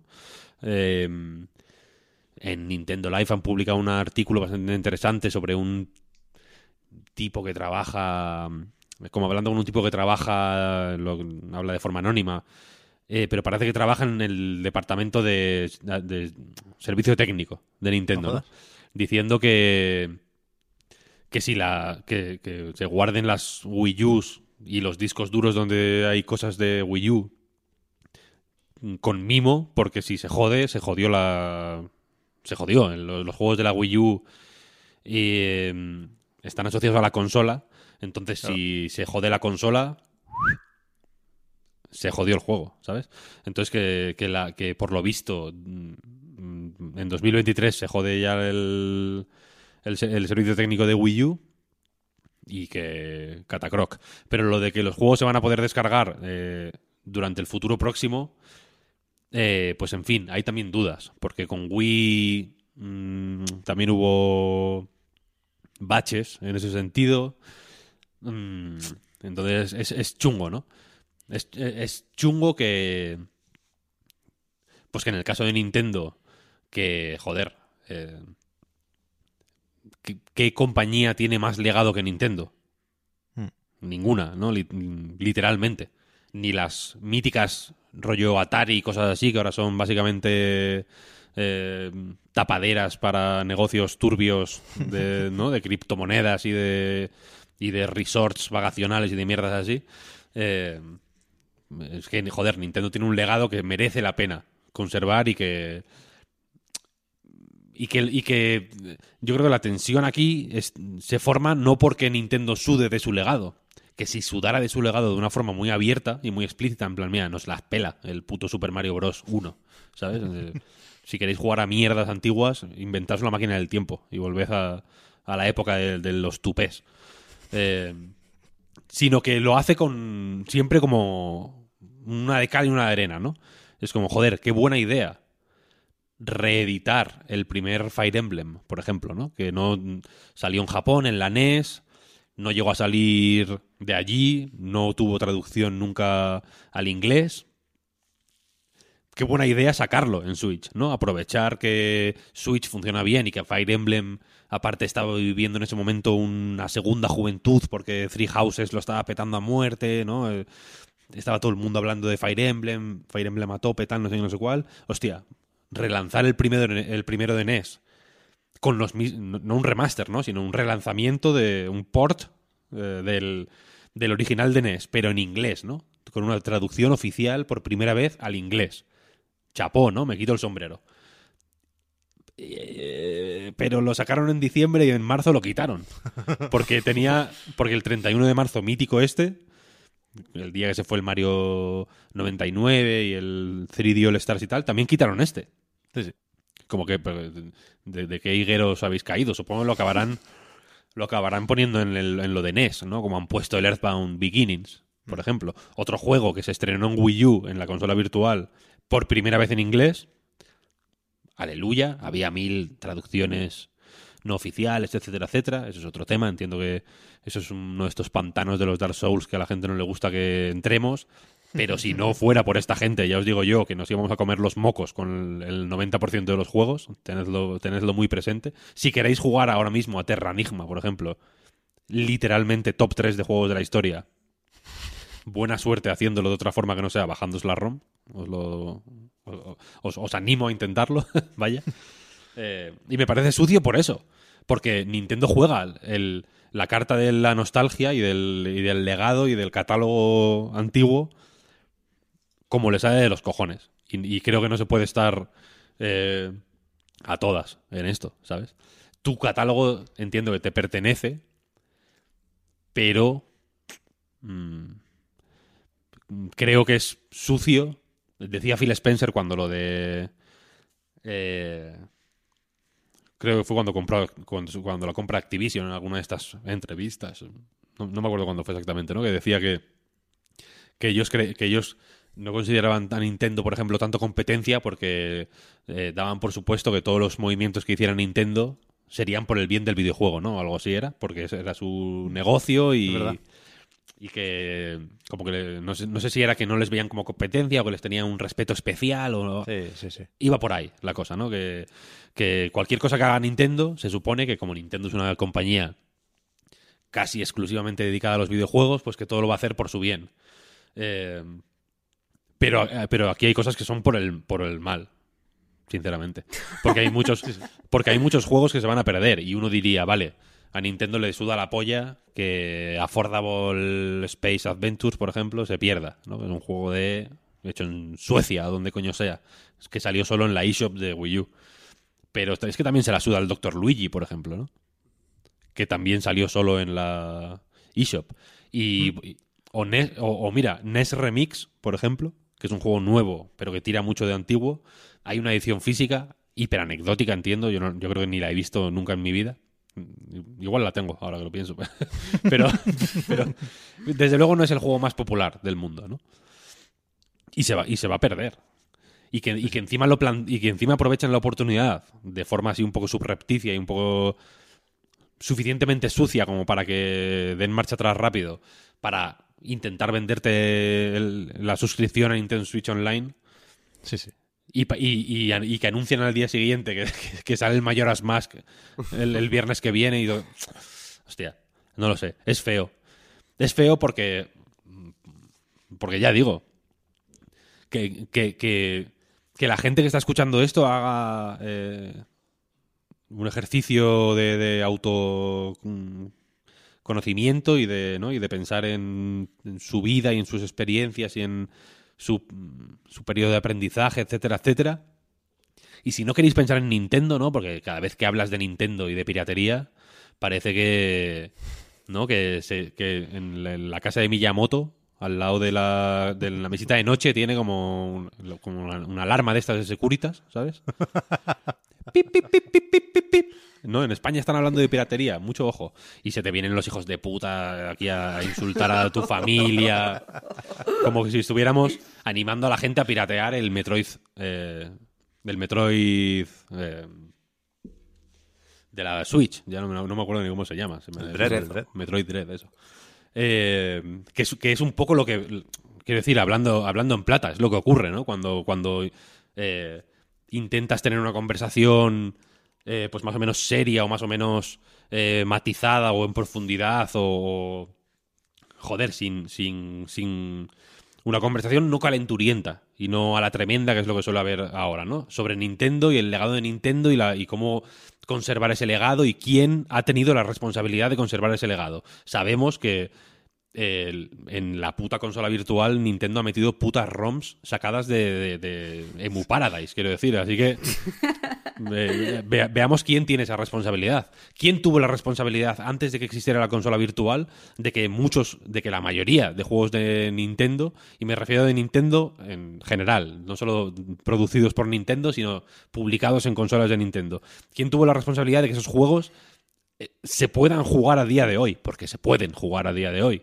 No es de Nintendo. Tú te metes en la Switch y hay muchos juegos antiguos, pero de todos esos, antigu- esos juegos antiguos, la gran mayoría no Nintendo no tiene ninguna, ninguna mano ahí y la otra mayoría no están. Ni tienen visados de estar. ¿Sabes lo que quiero decir? Por el tema que sea, licencias, eh, porque los derechos mm, cuando cerró eh, la compañía japonesa oscura de turno se fueron a no sé quién y a no sé cuál y no saben de- el motivo me la suda. El hecho es que en esos juegos no se pueden jugar no Eh, no se pueden jugar de forma oficial se pueden jugar de otras formas. Esa es la, esa es la cuestión. Y, y la responsabilidad de mantener ese legado históricamente no ha sido de Nintendo ¿sabes? Ni de Sony, ni de Microsoft, etcétera, etcétera. Ah, eh, Durante un tiempo a esta parte están haciendo eh, esfuerzos, un poco de cara a la, galería, si me preguntas a mí. No creo, yo no veo una, un plan pues muy sistematizado y muy con, vis- con vistas de futuro, ¿no? Y, con una con un peso editorial o- o archivístico, si quieres decirlo, pues que tenga sentido o, visos de continuidad o lo que sea, ¿no? Pero están haciendo esfuerzos, poco a poco, ¿no? Pero todavía hoy el, el grueso de, de ese esfuerzo no lo hace Nintendo, lo hace la comunidad. Y me refiero a piratas amateurs. Digo piratas, aunque no me- el término me parece feo, no creo... mm, Creo, creo que es un poco como decir pro vida, ¿sabes? Que estás, estás queriendo decir otra cosa, en realidad. Eh, pero eso, fans, ¿no? Que han, que han recopilado y mantenido y, y, creado ellos mismos catálogos gigantescos de juegos clásicos, etcétera, etcétera, pero también de, aso- de asociaciones, ¿no? De como, yo qué sé, la Video Game History Foundation, cosas así que, que, que- que lo hacen a pesar de las compañías. Porque muchas veces se, se encuentran no solo no con colaboración, sino con trabas por parte de las compañías. Así que eh, Sí, sí. Me, parece, me parece mm, feo. El cierre de la tienda como, como lugar donde comprar juegos, sinceramente me suda la polla, porque nadie estaba... Quiero decir que el acto de comprar no, no es como joder. Había dos millones de transacciones en la eShop de Wii U cada día y ahora no van a bloquear esa posibilidad, ¿no? Posiblemente nadie ha comprado nada en la eShop de Wii U en lo que vamos de 2022. Y Pero- precisamente por eso, por eso la cierran, claro. Claro, pero. Pero me parece feo porque ahí hay un montón de. Hay un catálogo enorme. Que seguro que hay muchos juegos malos y seguro que hay muchos buenos, ¿eh? Pero y seguro que hay muchos juegos que son. Que no merece la pena rescatar para ti, pero para mí sí. Y pa- en fin, que quiero decir que aquí esto son cosas muy subjetivas que hay que tener en cuenta. Eh, pero, esto- pero que no exista una manera o un plan eh, o, o ya digo, un procedimiento estándar, siquiera, para, para que ese catálogo no muera y no se pierda de manera definitiva, no sé, me parece jodido, me parece turbio y me parece mm, indigno, la verdad, para toda la gente que ha estado haciendo putos juegos y publicándolos en la puta eShop de Nintendo y no y manteniéndola viva, me parece indigno. Sí, se habla mucho de, del legado de Nintendo en- con respecto a los que hay en la consola virtual, que estoy viendo aquí que hay cerca de 530, que ya está bien, quiero decir, si la consola virtual me parece una solución muy buena cuando se implementó, el problema es que, que no lo hayan mantenido hasta ahora, ¿no? Pero aparte de eso, es que eh, por lo que también estoy viendo, creo que hay más de mil o, o más o menos mil juegos solo digitales, que no hay otra forma de, de conseguirlos en total, contando los de la propia Wii U y la propia 3DS, que al final pues eso, no solo hay que quedarse con. Aunque yo creo que también que son por legado los, los que más relevantes pueden ser a nivel de preservación y. Aquí las y cifras, a ver, quiero decir, hay muchos de esos mil Sí, sí. juegos que están en Steam, por ejemplo. Hay muchos que, están en Wii U ya. claro. Quiero decir que ha sido. Que hay, hay ports. En fin, hay maneras de conseguir esos juegos. Algunos, no todos. Esa es la. esa es Claro, la claro, cuestión. pero. Claro, claro, pero lo que voy es que no solo son eh, de, de la consola virtual, ¿no? También hay exclusivos de, de 3DS o Wii U que no hay otra forma de, de jugarlos que, que, que, apar- que a raíz de, de, de la eShop. Y lo han cerrado, ¿no? Y al final, lo que está pasando ahora es que están. No sé si lo habéis visto ya algunos, yo he visto unos cuantos de eh, artículos hablando de estos son los tantos exclusivos de las tiendas de, de Wii U y 3DS que tienes que jugar antes de que se cierren las tiendas. Que al final es, como siempre, una forma de, de generar FOMO, que es lo que, lo que tiende a hacer Nintendo con estas cosas, ¿no? Con los exclusivos, con la preservación y, y una vez acabe esto, pues meterlos en, en el Nintendo Switch Online, los que puedan meter y, y a correr. que yo a todo lo que habéis dicho los dos eh, estoy de acuerdo, pero quería aportar como do- dos matices. Uno de ellos es que eh, una cosa que hacen mucho las empresas de videojuegos y especialmente Nintendo, aunque la hagan todas, es que cuando hablan de legado y nostalgia solamente lo hacen en términos económicos, que es algo que yo creo que está pasando en la industria cultural eh, de una forma muy bestia. O sea, tu pasado es interesante según eh, sea rentable o según se pueda marketear a las nuevas audiencias. Y eso pasa desde ideas nostálgicas, rollo Stranger Things, a los propios juegos de Nintendo, que es un tema muy amplio, pero quiero decir que muchas veces cuando hablamos de nostalgia o empresas que prestan atención a la nostalgia o proyectos que se hacen en base a la nostalgia, alrededor de la nostalgia hay una serie de ideas mm, políticas que son rentables en términos económicos o no, y eso es lo que se explota. Entonces, quizá eh, nostalgia no es la palabra que yo usaría aquí eh, para, para hablar de, lo que protege o de lo que, de lo que presta atención Nintendo, sino hablaría más de imagen de marca o de, o sea, porque apoya al final los juegos que eh, no sé, le dan la imagen que ellos quieren proyectar. Ya os digo, esto es un- algo como muy profundo y, supongo que no, no cabe ahora eh, debatirlo aquí. Pero otra cosa que, que otro que quería aportar es que en realidad da igual. O sea, es lo que tiene la. O sea, pensar en conservación y en nostalgia en términos económicos, lo que tiene es que muchas veces pensamos en los juegos que se tienen que conservar o en la conservación eh, pues según eso, según esos términos económicos o incluso en términos de calidad. Tú decías, Víctor, eh, muchos de estos juegos pues serán una basura o no serán buenos, o no, recuerdo exactamente el término que has usado. Pero el problema es que eh, la conservación no debe mirar si el juego es bueno o malo, o si el juego eh, le produce nostalgia o no a muchos jugadores, o si el juego fue importante o no en su momento, porque hay muchísimas motivos para conservar algo que es malo o que pasó desapercibido o que tal. Se me ocurre, por ejemplo, imaginad que, imaginad que sois investigadores del videojuego y estáis escribiendo sobre eh, mm, un creador. Y ese crea porque ese creador lo ha terminado petando y ha, ha sido como súper influyente y queréis acceder a su primer juego que a lo mejor fue una mierda y no lo jugó nadie pero el juego se ha perdido. Y entonces vuestra lectura cultural sobre ese creador estará incompleta. O estáis analizando eh, pues la influencia de tal mecánica y esa mecánica a lo mejor se vio en un juego súper pequeño eh, porque era experimental y, ese juego se ha perdido y ahora no podéis, no podéis ver la mecánica en un contexto experimental eh, porque simplemente porque se ha cerrado la, la- tienda y, ha desaparecido y no se ha podido mm, piratear o el, conte- el concepto que queramos utilizar para llamarlo. Eh, la, la conservación, ¿sabes? Me da mucho coraje y eso ya no, no vosotros, sino cuando leo los textos que van saliendo por ahí. Eh, me, me da mucho coraje ver a, lo- a los mm, jugadores diciendo cosas como, pero ¿qué más da si estos juegos no los jugó ni el tato? Si eran mierda. Y es como, pero es que no depende de que sean o no mierda. Y me da coraje verlo especialmente porque esto es algo que ya ha pasado en el cine. Y, y- y muchos investigadores, que no, no solo la, la conservación no es solo importante para los investigadores, no lo es, pero me, me cuesta menos verlo así a mí. Eh, muchos investigadores que quieren escribir ahora sobre cine no pueden precisamente porque han desaparecido a lo mejor las primeras obras donde tal persona ponía música o donde actuaba tal actriz de cine mudo y, y, eh, eh, es que esas visiones siempre van a estar incompletas. Lo, lo suyo es que podamos an- analizar profundamente la cultura desde el principio y no que por términos, por motivos que son puramente económicos, todo eso se pierda.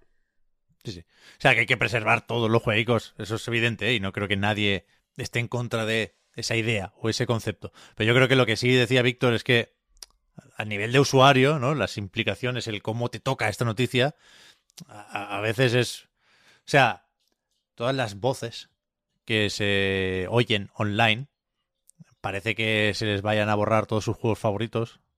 Y, y- y no es así, ¿no? Pero, pero es verdad que, que- que esto dará más problemas de los que podemos pensar en un primer momento, porque aquí no hay, lo que decía Víctor, no hay perfiles que valgan. Esto es pre-My Nintendo.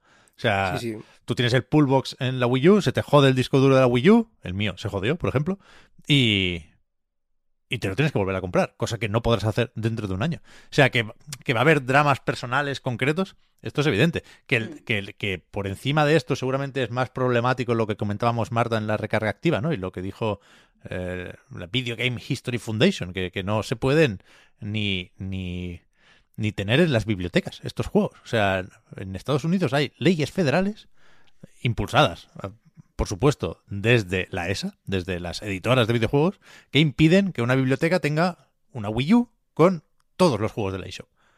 Precisamente por lo que tú decías, ¿no? para, garantizar el acceso a quien quiera investigar sobre el que carajo sea, ¿no? Sí, pero por ejemplo, los MMOs, eh, por, por, por, por ilustrar casos eh, que van más allá de eso, pues del, del, del uso a, a nivel usuario. Que a mí me gusta mucho sacarlo a colación, el uso a nivel usuario, porque creo que apela más a... eh, Está claro. o sea, que los investigadores están ahí en, en otro plano investigando y tienen otra manera de aproximarse al videojuego y, y- y los quieren para, otra- para otras cosas. Pero joder, que, que- A mí también me parece interesante que los juegos estén ahí para jugarlos, simplemente, ¿sabes? Sí, no, sí, no- sí. no por, no por ver en qué contexto surgió tal mecánica o ver cómo evolucionó tal, no sé cuál, sino para, joder, pues para echar un, ra- un rato divertido y ya, ¿no? Eh, que no es poco.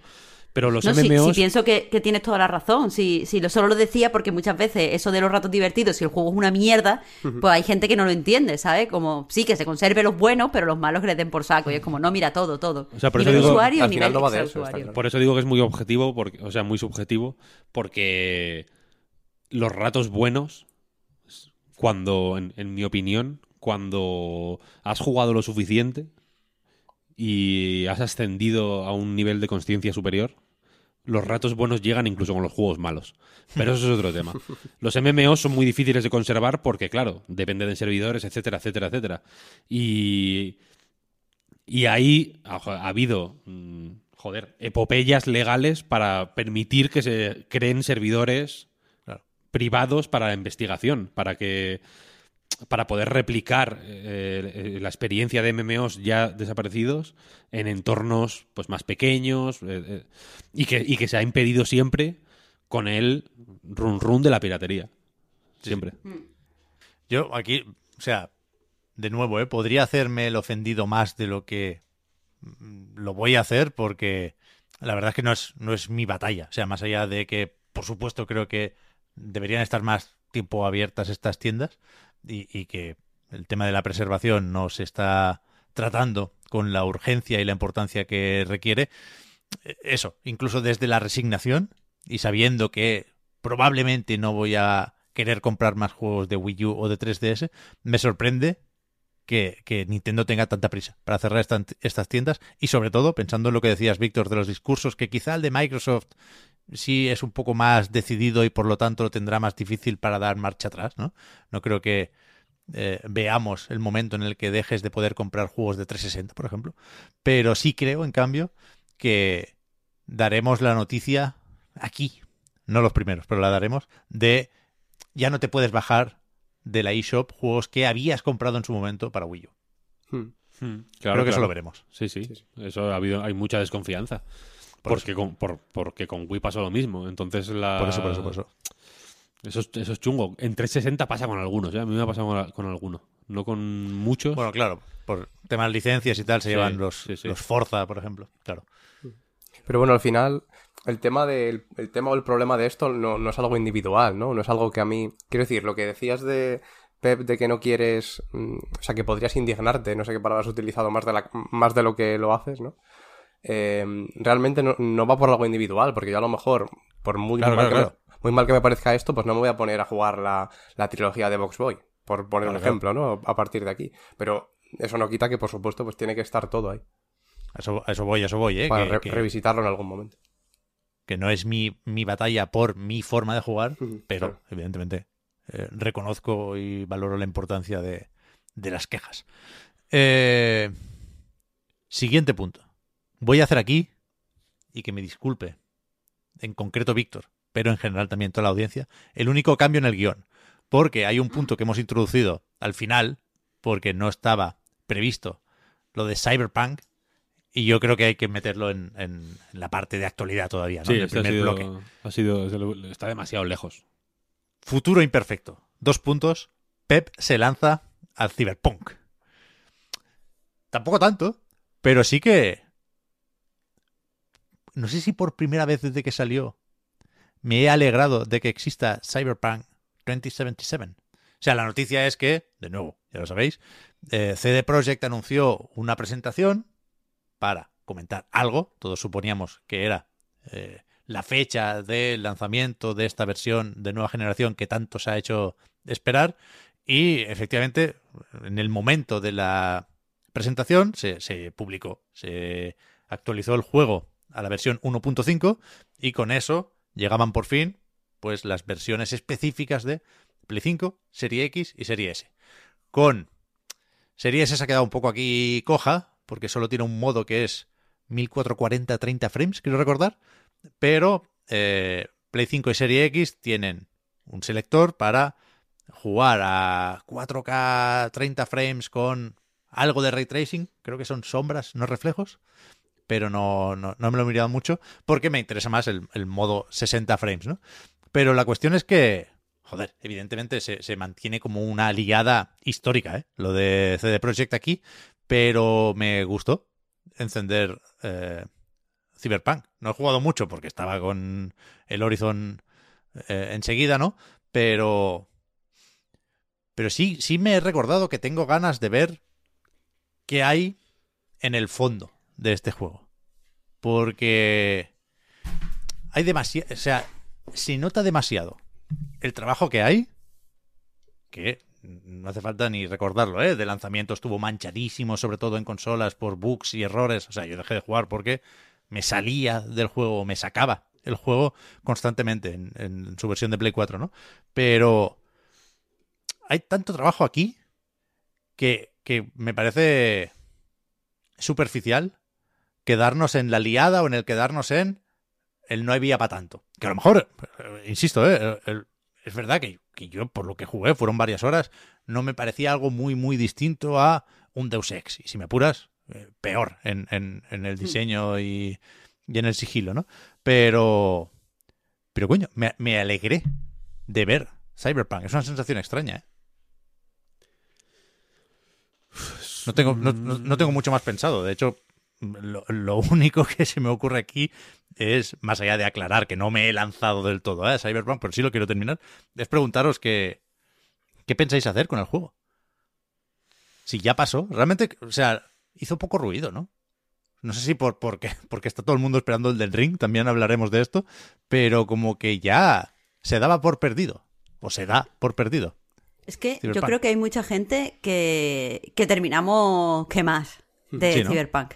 O sea, yo, o sea, me he bajado la demo. Tengo, tengo intención de darle una oportunidad este fin de y, y hacerlo guay, con la mente abierta, porque me puede gustar. Creo que, que hay potencial para que me guste. ¿No lo has empezado, creo- todavía? No, no, no, es que he estado con, con el Losar. ¿Tú te crees que al nivel 50 es fácil subir, tío? O sea, perdona, pero no. Claro, claro, no, no. Ahí había un curro mm, enorme, poco me pagan en Anais por mucho que juego esta mierda. Pero eh, el caso es que eh, eso, que- quiero jugarlo, quiero, quiero mm, jugar la demo, pero sí que es verdad que arrastro eh, como, como un no sé, irritación de, de cómo, de todo el, el, el por culo que se dio antes de la salida del juego, de todo el por culo que se dio después, de eh, la, la gente eh, poniéndose súper radical cuando salieron las primeras eh, impresiones y después odiando el juego, pero también de sobremanera, sobremagnificando todo, como que fue un poco traumático el lanzamiento. Es normal que, que creo que la gente ahora esté como cansada, como que no quiera volver a eso. Es verdad que llegamos a los parches muy, muy cansados. Y, y estábamos muy tranquilitos durante este año de, de retraso, ¿no? Porque se esperaba para antes, claro, la versión de nueva generación. Mm, Cuando volvió a la PlayStation Store realmente no se habló ni siquiera tanto de él. O sea, ¿No? más allá de la noticia en sí misma de que había vuelto, tampoco se habló del juego como tal. Ven- Vendió lo suyo, ¿eh? Y ha ido vendiendo, aunque Sí, es muy sí, sí. fácil también encontrarlo rebajado. Creo que ahora lo está. Sí, ahora está muy Pero- rebajado. Han aprovechado ahí bien esto. Está en las dos plataformas, además, en Xbox y en, y en Play. Mm. Yo es que Pero a ver qué creo que no es tan bueno. O sea, quiero decir, el- Ya. Claro. Es el tema. la, la- la cuestión aquí eh, está en que, claro, hubo mucha anticipación, etcétera, etcétera. eh, y a mí me gusta, me, ha- me ha gustado el proceso durante estos, eh, este tiempo que, que- desde que salió hasta hoy, de leer eh, defensas del juego, de leer artículos que lo ponían bien. El tipo de artículos que, que tienen la, la ventaja de no trabajar con, con limitaciones de tiempo o con o estar apretujados por, por embargos de análisis o por tener algo que publicar o algo que decir o algo que opinar eh, tan rápido como sea posible. No me estoy refiriendo solo a medios. Eh, no, me- no estoy hablando del análisis de IGN o del análisis de, de GameSpot o lo que sea. Estoy hablando de hilos de Twitter, post en Medium, eh, ¿no? Vídeos de YouTube, cosas, todo en general. La conversación alrededor de Cyberpunk. A mí me gusta mucho el- ver vídeos que hablan bien de Cyberpunk, ver, leer artículos que hablan bien, que hablan bien, bien de Cyberpunk. Normalmente estos artículos no son holísticos. Quiero decir, no hablan bien de Cyberpunk, sino que destacan una misión en concreto, eh, Sí. celebran la ambientación, ponen fotos muy bonitas de la, de la ciudad, que el arte es impresionante, evidentemente, es un juego que, joder, se ve el, se ve el crunch. es un juego que, que- que- crunchy, que se ve la gente dejándose la- el, el pellejo haciéndolo, porque es exuberante, es increíble, es un juego muy tocho, evidentemente. Pero es que no es tan bueno, ¿sabes? Entonces, a la- entonces superficialmente es cautivador.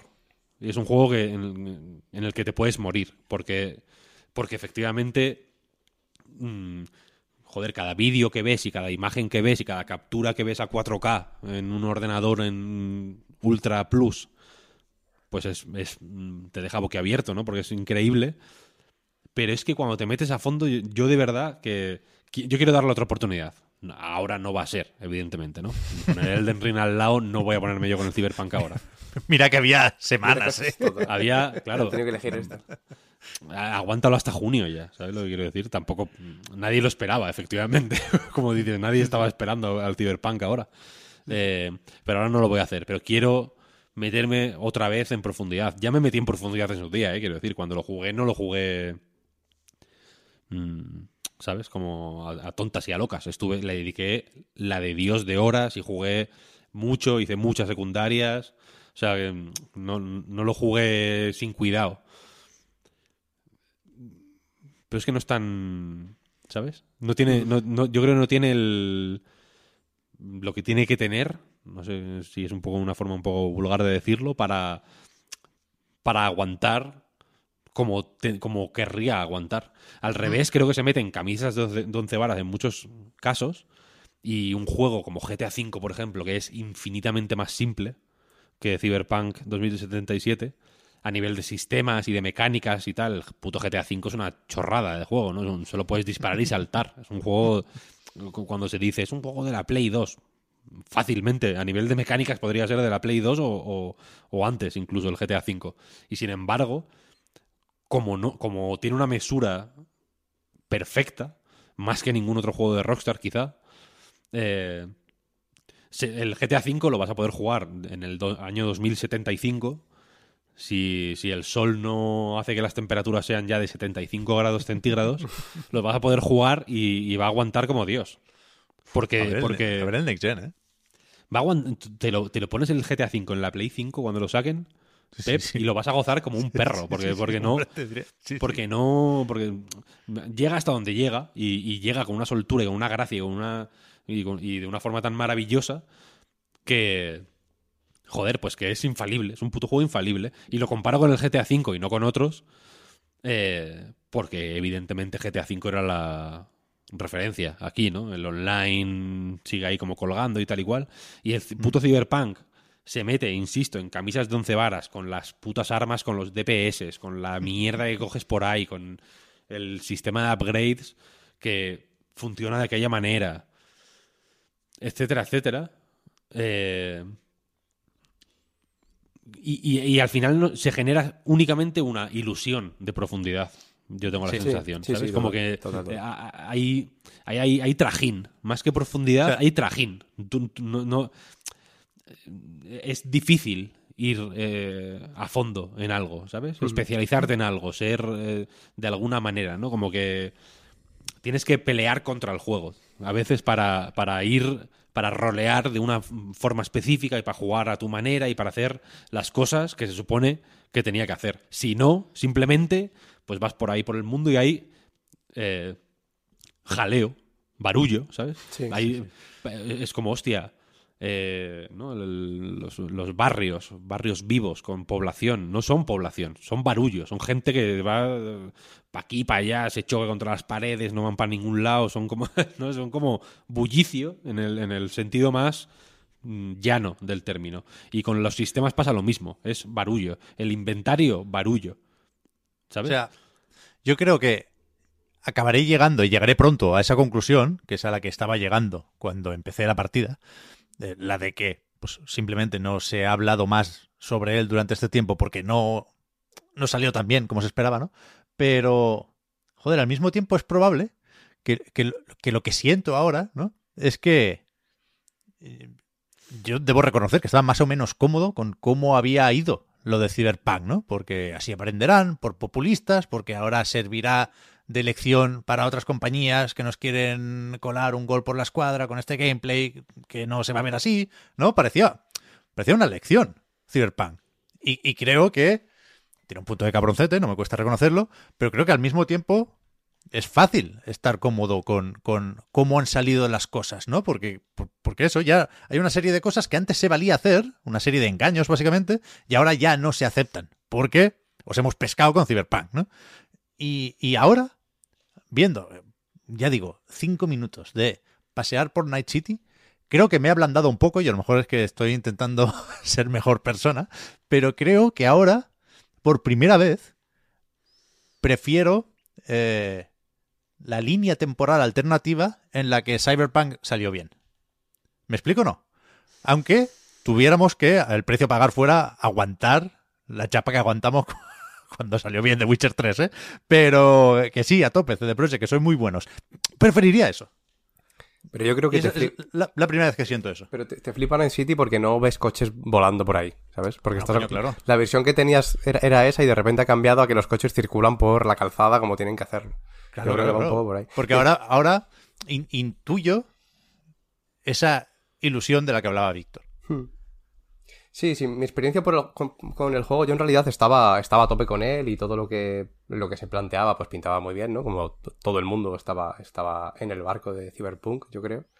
Pero bueno, yo lo jugué en la versión de Play 4 en Play 5 y me pasó un poco lo que comentabas, Pep, que a los No a las dos horas o así se me, se me cerraba. Curiosamente solo se me cerraba al derrapar con el coche. O sea, si giraba con el coche se me cerraba.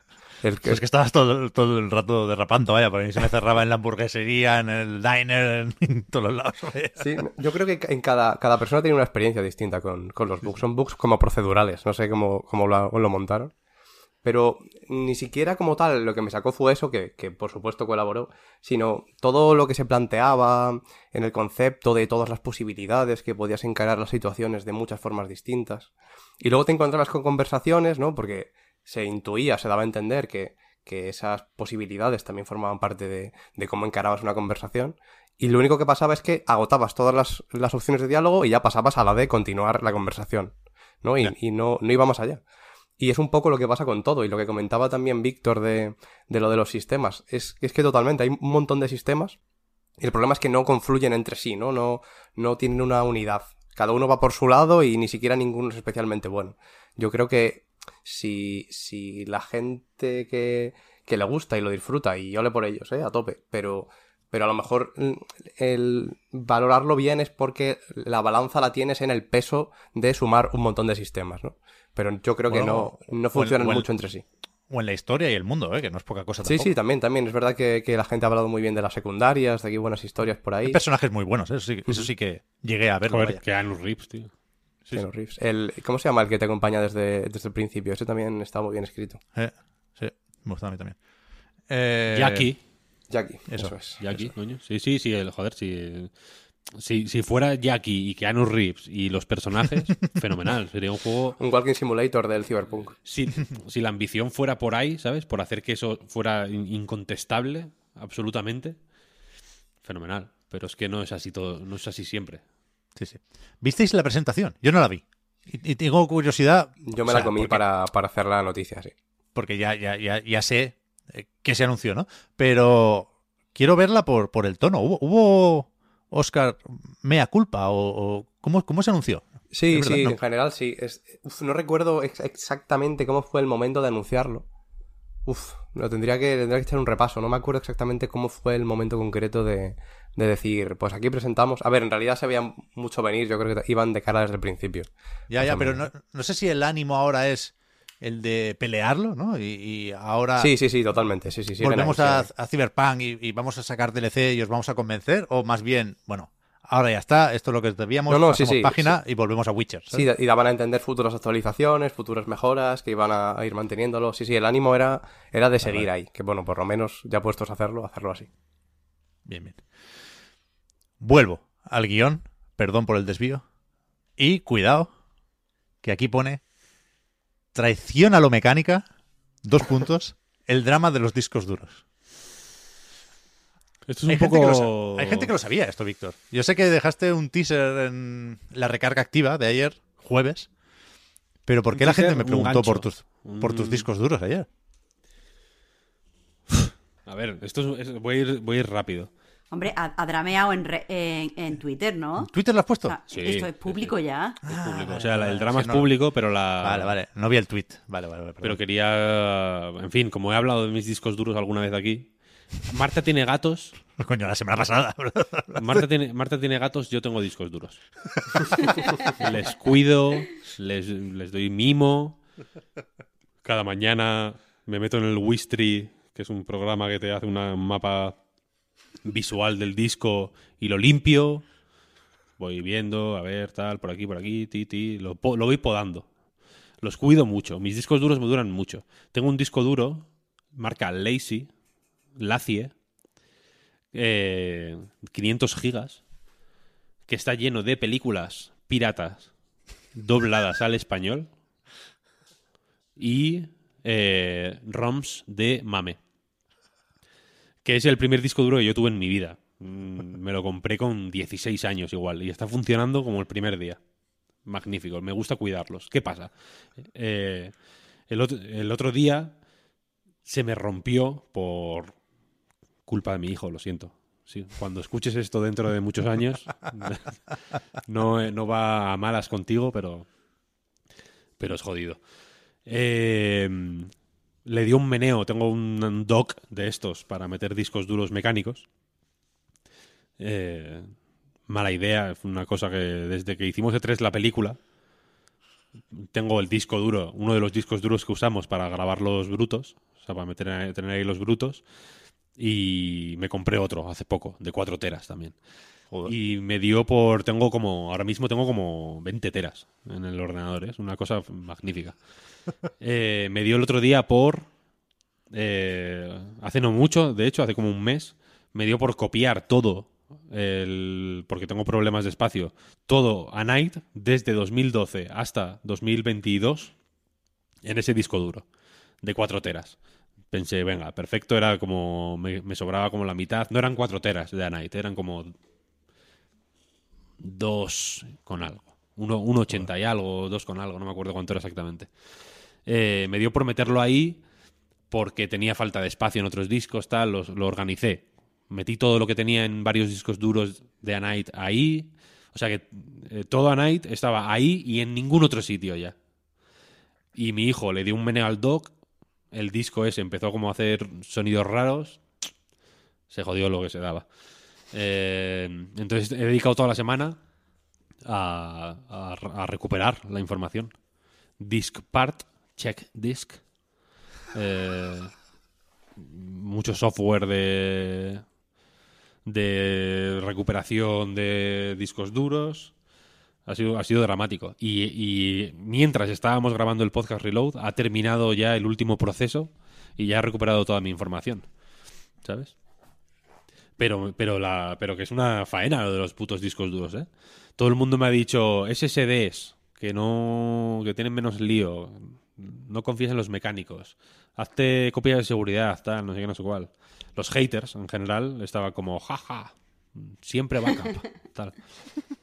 No. Pero durante un momento he, he pensado en, en rendirme, ¿eh?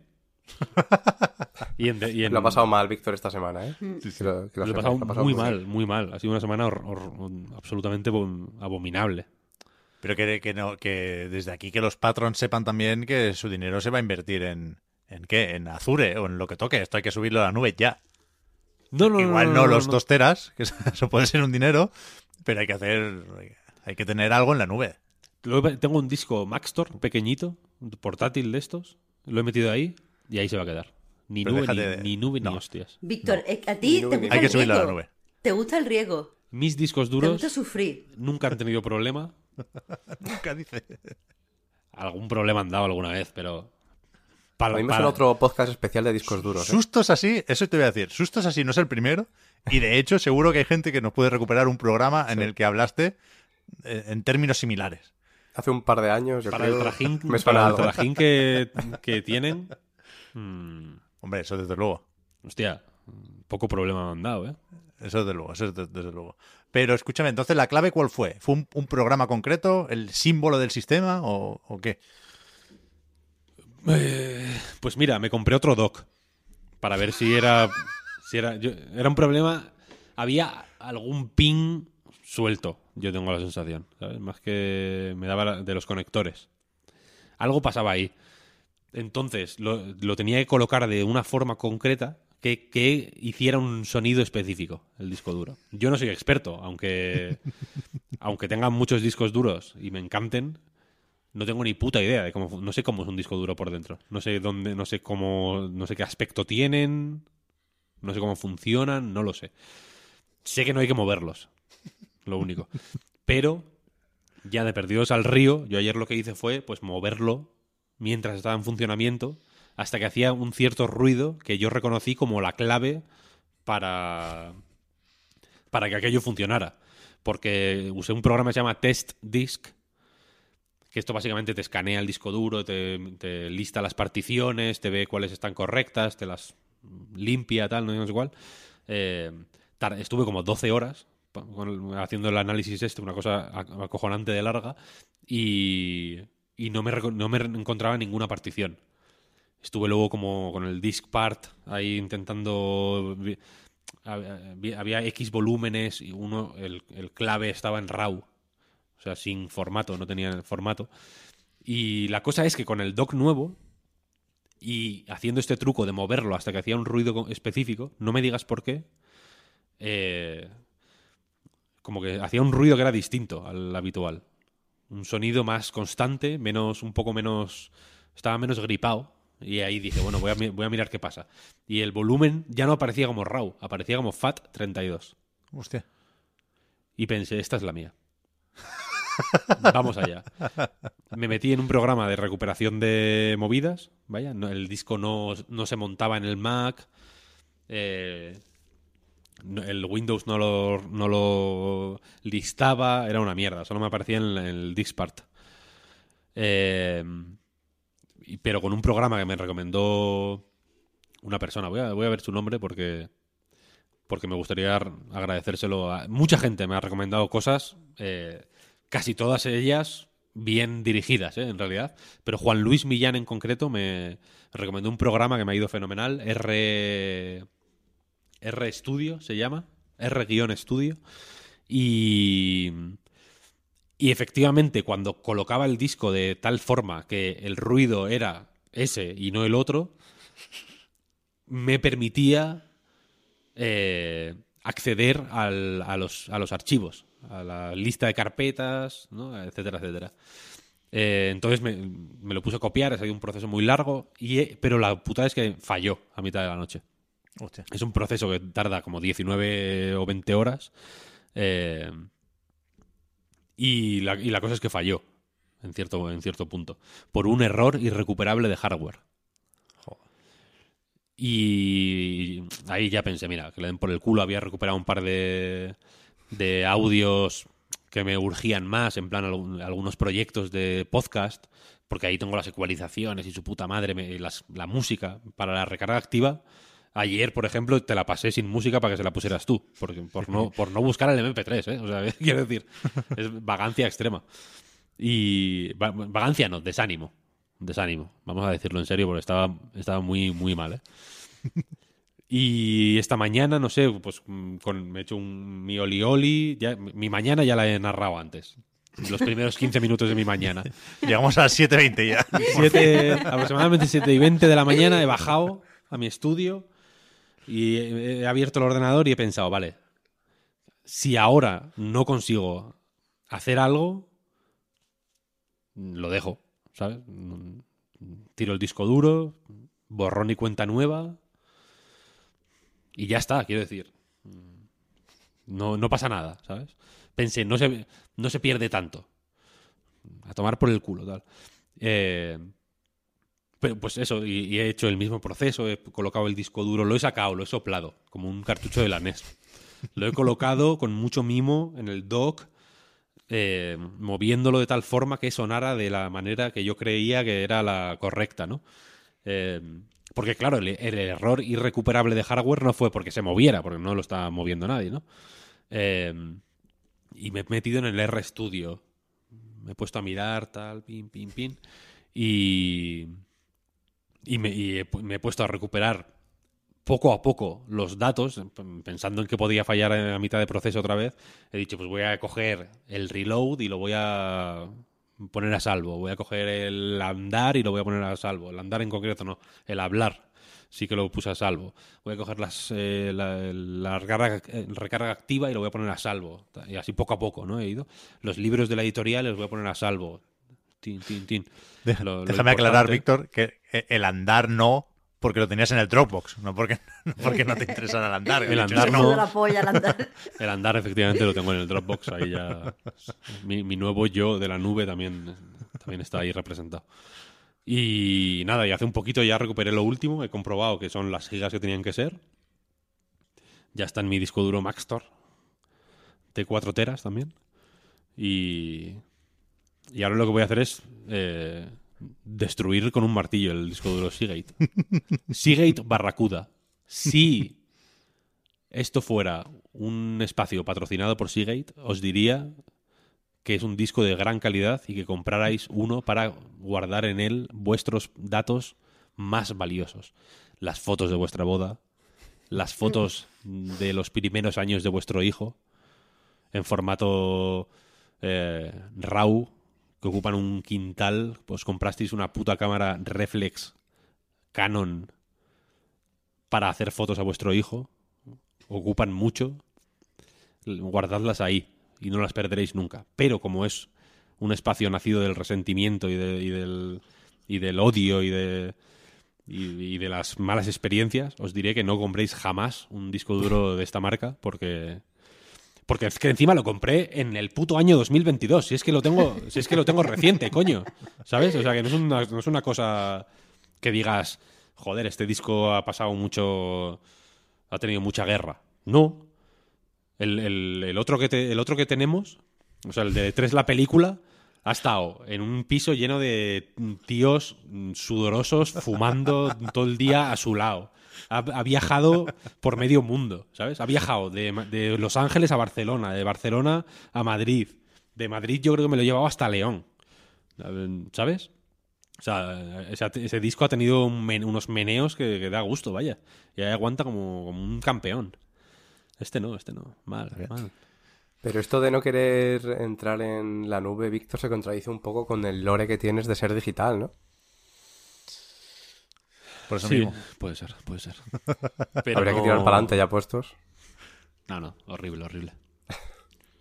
Pero escúchame. O sea, bueno, claro, yo no tengo nada en contra de Seagate. Tengo que dejar esa puerta, aunque sea un, un poco abierta, por, por responsabilidad con la empresa. Eh, No sé si tengo algún disco duro, pero claro, se entiende que si la alternativa es culpar a tu pobre hijo, pues que le den por saco a Seagate, vaya. Tú sabes, Lo, Víctor, lo jodido es que el otro es Seagate. Lo acabo de ver también. Y el, el que, el bueno, el que, el que, el que ha aguantado, el que ha aguantado bien y que, y que funciona como, como Dios, la verdad, ni un fallo me ha dado. Es una maravilla de disco duro, es Seagate también. ¿tú sabes qué ocupa?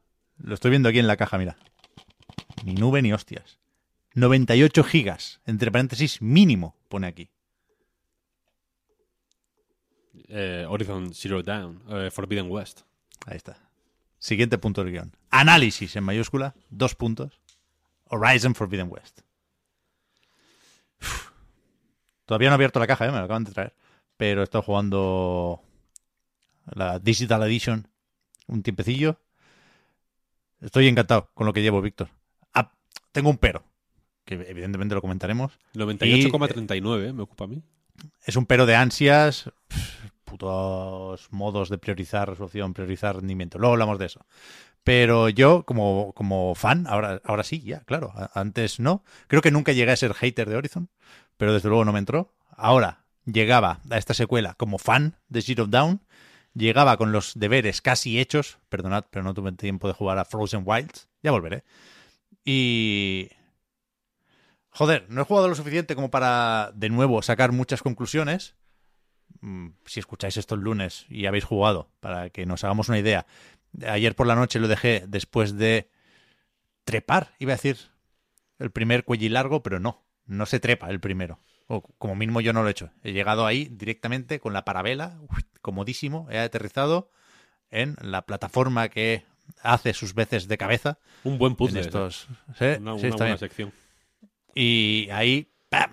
Le he clavado la lanza, se ha abierto al mapa y he dicho, uff, qué buena tarde mañana después del podcast. Joder, y se ha abierto poqui- poquito, ¿eh? Porque has visto que hay un señor mapa. poco, ¿eh? poco, No poco. una- Sí, sí, sí. El oeste prohibido no. Pequeño no es. Sí, sí. Y, y de momento, pues, pues lo que ha dicho ya todo el mundo, ¿eh? En general, no, no es. O no parece de momento. Luego hay, hay cambios, ¿eh? Que no he visto. Me, me- me gustaba. Hacía Enrique unas comparaciones con Mass Effect 2 en su análisis en Eurogamer. Eh, yo no sabía por qué lo decía, pero se ve que hay algo que yo todavía no he visto y, y que puede estar bien. Pero de momento no, no me parece una secuela revolucionaria. Pero sí que creo que es lo que cabía esperar. Y si no el mejor de los escenarios, porque hmm, se me está ocurriendo mientras hablo otro pero, eh, sí creo que es una secuela de manual, se suele decir con estos casos, ¿no? Que me- mejora y hace más grande casi todo lo que tenía el original y... Y joder, yo creo que son buenas noticias en este caso. Sí, sí, sí, yo también. El- Yo sí que creo que hay, si no revolución, una evolución suficiente como para como para que a alguien que el primero no le entrara, este sí, por ejemplo. Esto Por lo ejemplo, hablábamos con Marta esta mañana. Más robusto en general. Mm, ya habrás, de hecho, joder, eh, posiblemente hayas visto ya un par de momentos tipo mazmorra. La- el, Sí. el principio del juego, que es un momento tipo mazmorra, un momento en el que se es- escala mucho, que se buscan eh, caminos para seguir avanzando, que hay X mini mm, desafíos de prestar atención a lo que hay alrededor, más que otra cosa. No, no lo, no Se lo voy a mueven llamar cajas. puzzles. Se Creo que no se movían cajas en Zero Down, y aquí sí. Con o sin gancho, se mueven cajas. Eh, que, que, que son poquita cosa, ¿no? Porque la parabela, por ejemplo, no es la, la oportunidad para la, libertad total que es en Breath of the Wild o, la, o la escalada, por ejemplo. Tampoco es el mm, ve a cualquier sitio que era en Breath of the Wild, pero son piecitas que yo creo que, joder, engrandecen las posibilidades de todo o dan muchas más oportunidades para diseñar eh, mazmorras buenas, situaciones de combate interesantes, ¿no? Porque te, que te puedas subir por un lado para pillar desprevenido al bicho o a los humanos, ¿no? También hay humanos. Eh, o para esconderte, o para huir, o para lo que sea. Y esas oportunidades, claro, no sé, no. Por mucha mecánica que le metas, lo- quiero decir, eh, a mí lo que me parece más interesante aquí es que Guerrilla lo ha aprovechado. Porque una cosa es meter mecánicas, ¿no? O pulir mecánicas y otra cosa es aprovecharlo. Y aquí se nota aprovechado. Es un juego. eh, mm, joder, casi eh, impactantemente sólido. ¿Sabes? Sí, sí, sí. Todo lo que haces y vas a flipar. O sea, pues, tú de momento no llevas nada, pero vas a flipar porque eh, hay un momento cuando te pasas el juego y dices, venga, voy a, como es mi caso, voy a, aprovechando que no tengo nada que jugar ahora, voy a hacerme secundarias, ¿no? Secundarias me refiero a todo lo que no es eh, principal. Voy a hacerme, pues, recados, eh, ruinas, eh, fortalezas rebeldes, todo. Hay, hay, hay mil tipos de misiones o, o de, o de objetivos no principales o opcionales. Pues como venga, voy a completar. Al final es un juego muy de también de hacer checks, ¿no? De venga, tengo mil cosas que hacer, pues voy a ir marcando, pin, pin, pin, pin.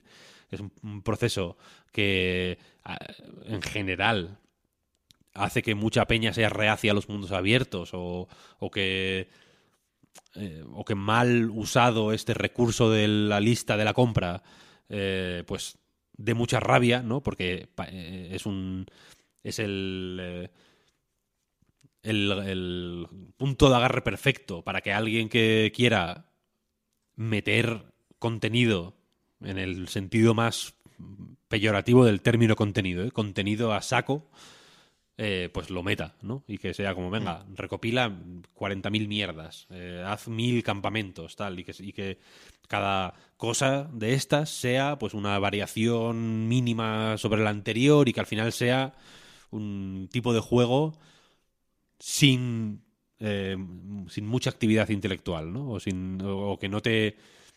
o que haces de una forma mecánica y casi... que, que casi lo puedes hacer dormido. ¿Juego porro, se podría decir? Sí, efectivamente. Es, eh, yo a eso me refería con, eh, con este tipo de cosas, de ir ahí como un poco zombificado. Esto lo, esto lo hacen todos los juegos y, y el primer Horizon, de hecho, caía en eso más, de, más que otros. Sí. Eh, o más de lo que debería.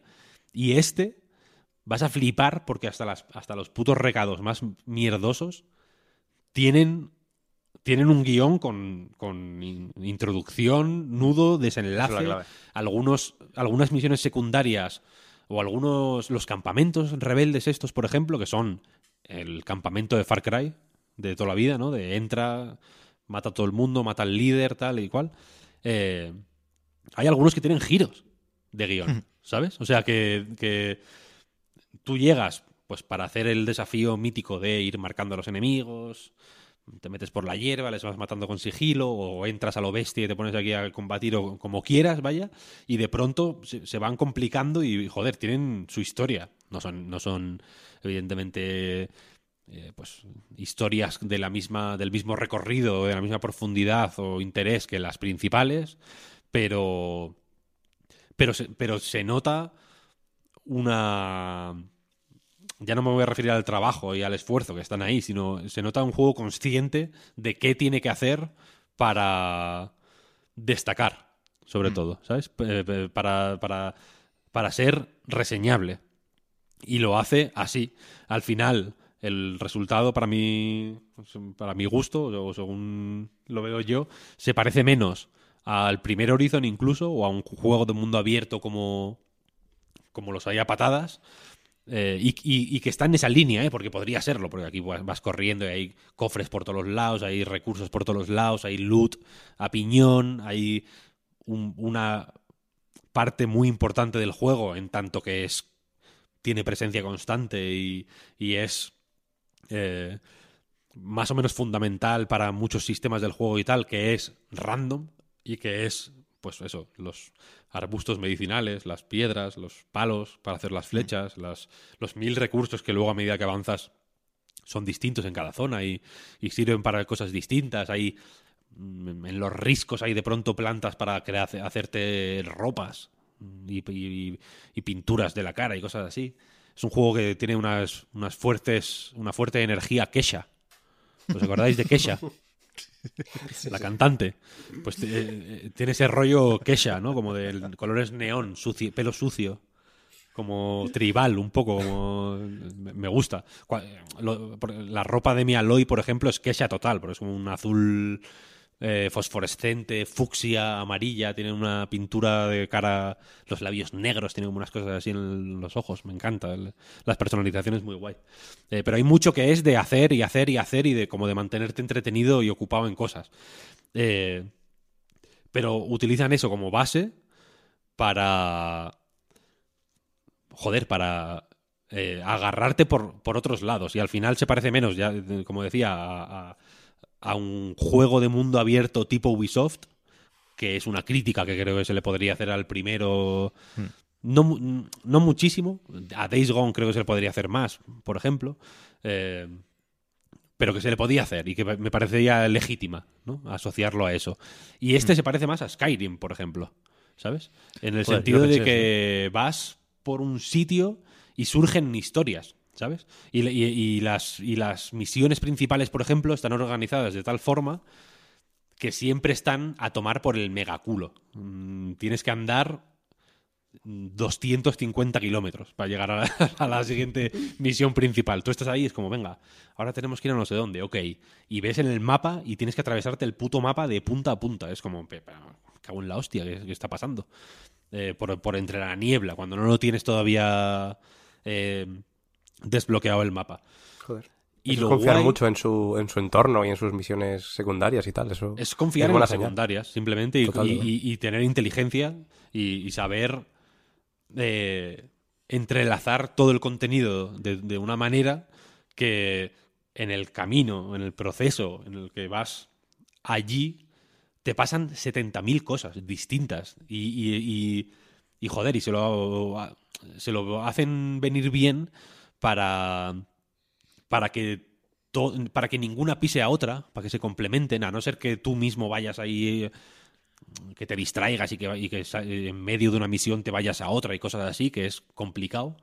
Eh, o sea, es complicado, no, es fácil, te, te piras y ya. Es complicado porque el juego está bien pensado para, para mm, interesarte por lo que estás haciendo. Los personajes eh, son un poco... El rollo tribal a mí me confunde un poco, la verdad. Me tengo que hacer un esfuerzo extra para Sí. saber quién es quién Sí que descoloca, ¿eh?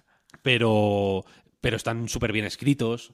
Los que tienen que importar tienen, tienen rasgos y, y personalidades y voces y, y formas de moverse muy características y que los dibujan muy bien. Eh, y joder, y, y, y- y- y el juego queda muy sólido. Porque, porque joder, dices, vale, esto, es, así tienen que ser los juegos de mundo abierto, ¿sabes? Eh, con, con cosas interesantes que no sean eh, que, que- el, interés no venga de una serie de loops de gameplay encadenados y puestos unos encima de otros y, y que no tienen ningún tipo de eh, interés a la larga, sino que eso sea una base sobre la que construir. Y quizá había que hacer, quiero decir, igual esto hacerlo la primera es difícil, igual para llegar a Forbidden West necesariamente había que pasar por Zero Dawn, que tampoco es un juego eh, malísimo, quiero decir, no es un juego ofensivo, que digas, Dios, pero ¿quién- ¿cómo, ha hecho esto? Apártalo de mi vista.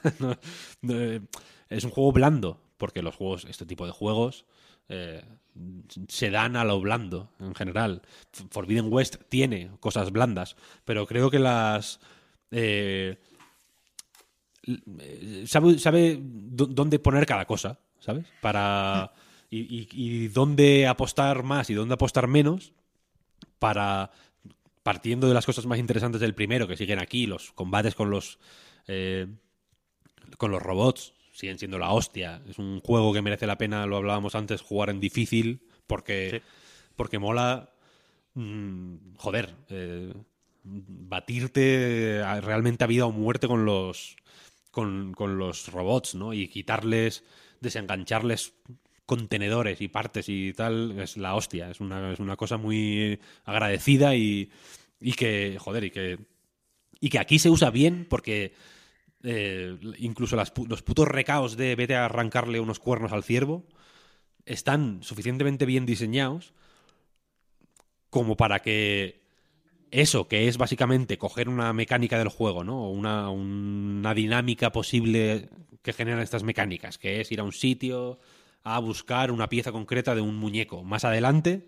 lo vas a hacer tú por tu cuenta mil veces porque quieras mejorar tal arco, ¿no? Y necesites tal cosa. Pues ahí, ahí ya tú por tu cuenta vas a ir a buscar a tal mm, Dinobot para cogerle tal pieza.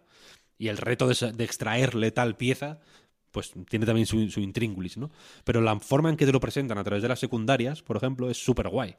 Porque tiene algo de lore, en el sentido que vas conociendo cómo esta gente eh, utiliza recursos de estos monstruos para sus movidas y tienen un tienen jaleo porque los se están poniendo violentos tal y cual no te van metiendo en ese en, en- el universo del juego de una forma muy orgánica muy natural muy eh, iba a decir muy lenta, pero tampoco, ¿no? Sin prisa, pero sin pausa, al ritmo perfecto. Realmente a nivel de ritmo es, es un ejemplar.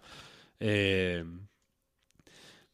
y, y te, y te van presentando cada cosa de una forma que no, que no parece, que no es eh, vulgar, no parece como en plan, joder, con cualquier excusa me estás poniendo aquí a, tre- a trepar paredes, ¿no? La excusa es buena, siempre, de hecho. Eh, suelen, suelen encontrarse buenas excusas, incluso, ya digo, si el rollo de las tribus y demás eh, no te encaja mucho o no te interesa mucho. A mí me, me me parece interesante, pero fíjate, pero ahí creo que, que no está bien explotado a la larga.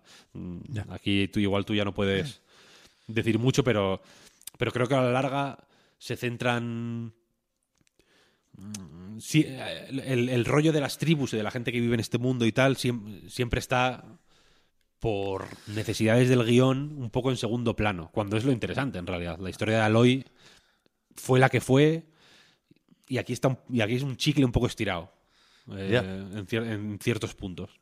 Eso te voy a decir. Me da, me da un poco de miedo que sin la incógnita de qué ha pasado en el mundo, ¿no? Porque esto es nuestro mundo, la tierra que conocemos, que se fue al carajo por vete a saber qué, lo acabas descubriendo, y se repobló, vete a saber cómo, lo acabas descubriendo también en Zero Dawn, sin ese misterio que compensaba lo, lo más flojo de la historia en el presente de Aloy. No sé cómo se las va a ingeniar Forbidden West para mantener el interés, pero bueno, ya, ya lo descubriré. Supongo que hay enigmas aquí también, ¿eh? De antes y de hoy. Pero Pronto- de los pronto- antiguos. pronto los vas a antiguos, ver- ¿no? Dicen. Prontito vas a ver una cosa que, que te va a dar una pista de por dónde tiran la historia. Vale, vale. A falta de eso, me, me gusta de entrada que puestos a presentar tribus que me pueden dar un poco igual, eh, se hagan fuerte en el rollo de la estética Dinobot, ¿no? Si, si esto va de dinosaurios robots, ponme a gente con, con taparrabos y con pinchos y con, ¿no? Que, que se vistan con hojas de palmera. Pero más allá de eso, que ya, ya contaré la semana que viene o, o la próxima o cuando tenga tiempo, ¿eh? Pero que creo que lo has dicho más o menos todo, Víctor. Si acaso subrayar un par de cosas que tenía apuntadas aquí, que yo creo que el, que el combate sí hace por separar un poco Horizon, desde luego Forbidden West, pero también Zero Dawn, ¿eh? De el mundo abierto medio. Creo que hay un extra de interés aquí que lo acerca a Monster Hunter y compañía por, por varias razones, ¿no? Por la forma de presentar al enemigo, al robot o al animal, ¿no? O al bicho o al dinosaurio, que, que- que lo ves como algo que te ataca, sí, y es una amenaza, pero también sufre, también tiene... Es, es, joder, es guay ver sufrir a un robot, ¿no? Y sentir que, hostia, quieres ese cuerno, pero... Pero igual te está, igual te estás cebando un poco de más. Sí, sí. Pero que. Y me gusta eso, que el loot lo veas en ambos casos, ¿no? Una cosa es eh, regirar una montaña de chatarra, que también las hay ¿eh? en Forbidden West, por supuesto, Sí, y sí. coger las cosas sin mirar, como las cogerías en cualquier otro juego con loot. Sí, un punto brillante o algo así, ya está. Sí, pero que también, o sea, el cuerno lo ves tú, y tienes que dispararle a ese cuerno y que salte para cogerlo. Y, y eso, justifica el loot de una forma que, que- no encuentras en otros juegos, ¿no? Y aparte de esto, pues el, el rollo de los puntos débiles y las debilidades elementales, eso creo que le da mucho color a la progresión, porque te pasas muchas horas queriendo conseguir las flechas de fuego. Bueno, muchas no sé, pero yo todavía no tengo flechas de fuego. Y sí he visto contenedores que hacer explotar con ese fuego, ¿no? Entonces ya tengo un objetivo ahí. Aunque no me lo haya planteado el juego, yo sé que podré hacer eso. Y creo que eso tu, tu, tu, va ligando elementos de una forma muy no ingeniosa, no revolucionaria, pero sí muy efectiva, ¿no? Ya lo hacía Zero Down. Y por eso merece la pena, creo yo, efectivamente jugar en difícil. También le sacas más partido al sigilo. Al final no, no es por una cuestión de desbloquear trofeos, que creo que no hay ninguno relacionado con la dificultad, sino para obligarte a prestar más atención a, las mecánicas del juego, ¿no? También al eh, examinar los, los, Dinobots. Pero que, aparte de eso, yo creo que el, el combate hay una cosa que es importante aquí, que es que se da más importancia a la lanza. Hay mucha gente que me decía cuando jugaba yo hace nada al Zero Dawn, es que la lanza no, no hay que usarla. Y yo usaba todo el puto rato la lanza. Desbloqueas una habilidad que es que puedes con el golpe fuerte tumbar más a menudo a los bichos grandes y yo pa, pa, pa, a eso que iba. Y aquí, eh, o sea, en, el primer juego claramente el arco ganaba, o, el tirachinas, o el lanzacuerdas, o el arsenal para atacar a distancia era más importante que la lanza.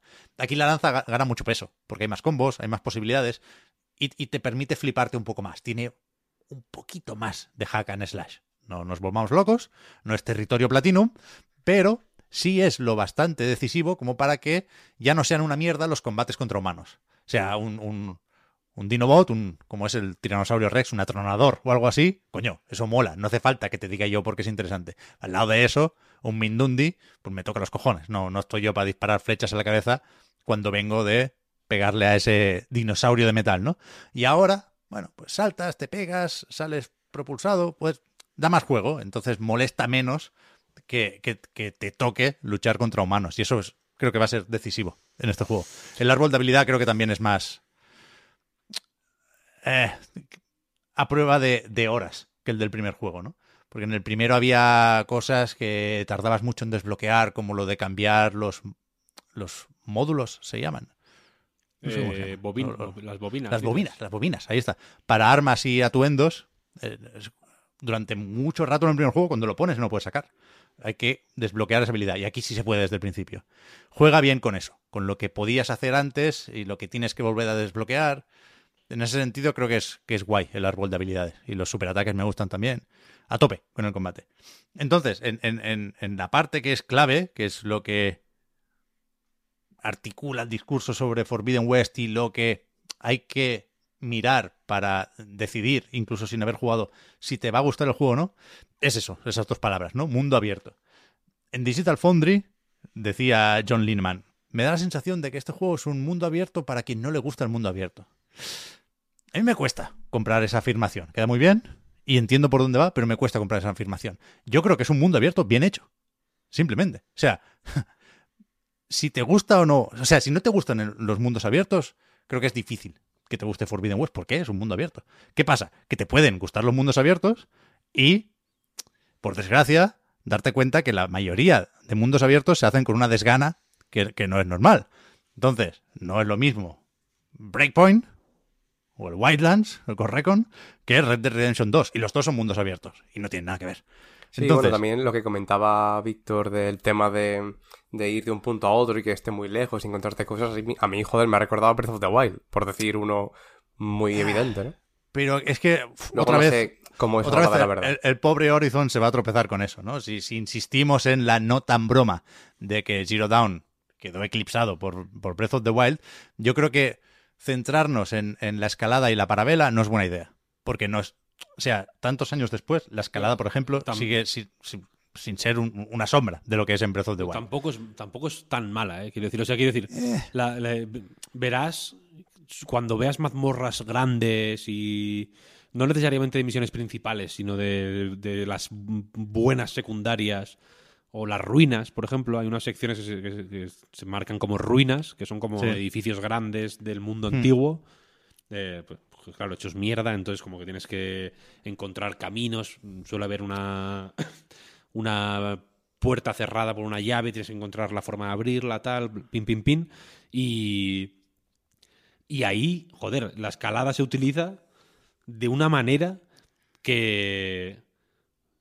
Y sin querer pasarme yo aquí de defensor del Horizon en, en esta comparación en concreto, que ya le gustaría tener al, al Breath of the. Wild en algunos momentos. ¿eh? Y mucha gente se quejó de Breath of the Wild eh, por eso, concretamente, porque no había el- un tipo de mazmorra que en, que en este Horizon igual tampoco está, tampoco te voy a decir que esté en que sea la, ¿no? mazmorras mejores que las de cualquier celda, pero el esfuerzo de, de utilizar esas mecánicas para crear buenas mazmorras aquí está y en, grandes cantidades, ¿eh? Quiero decir, no es Seguro, seguro.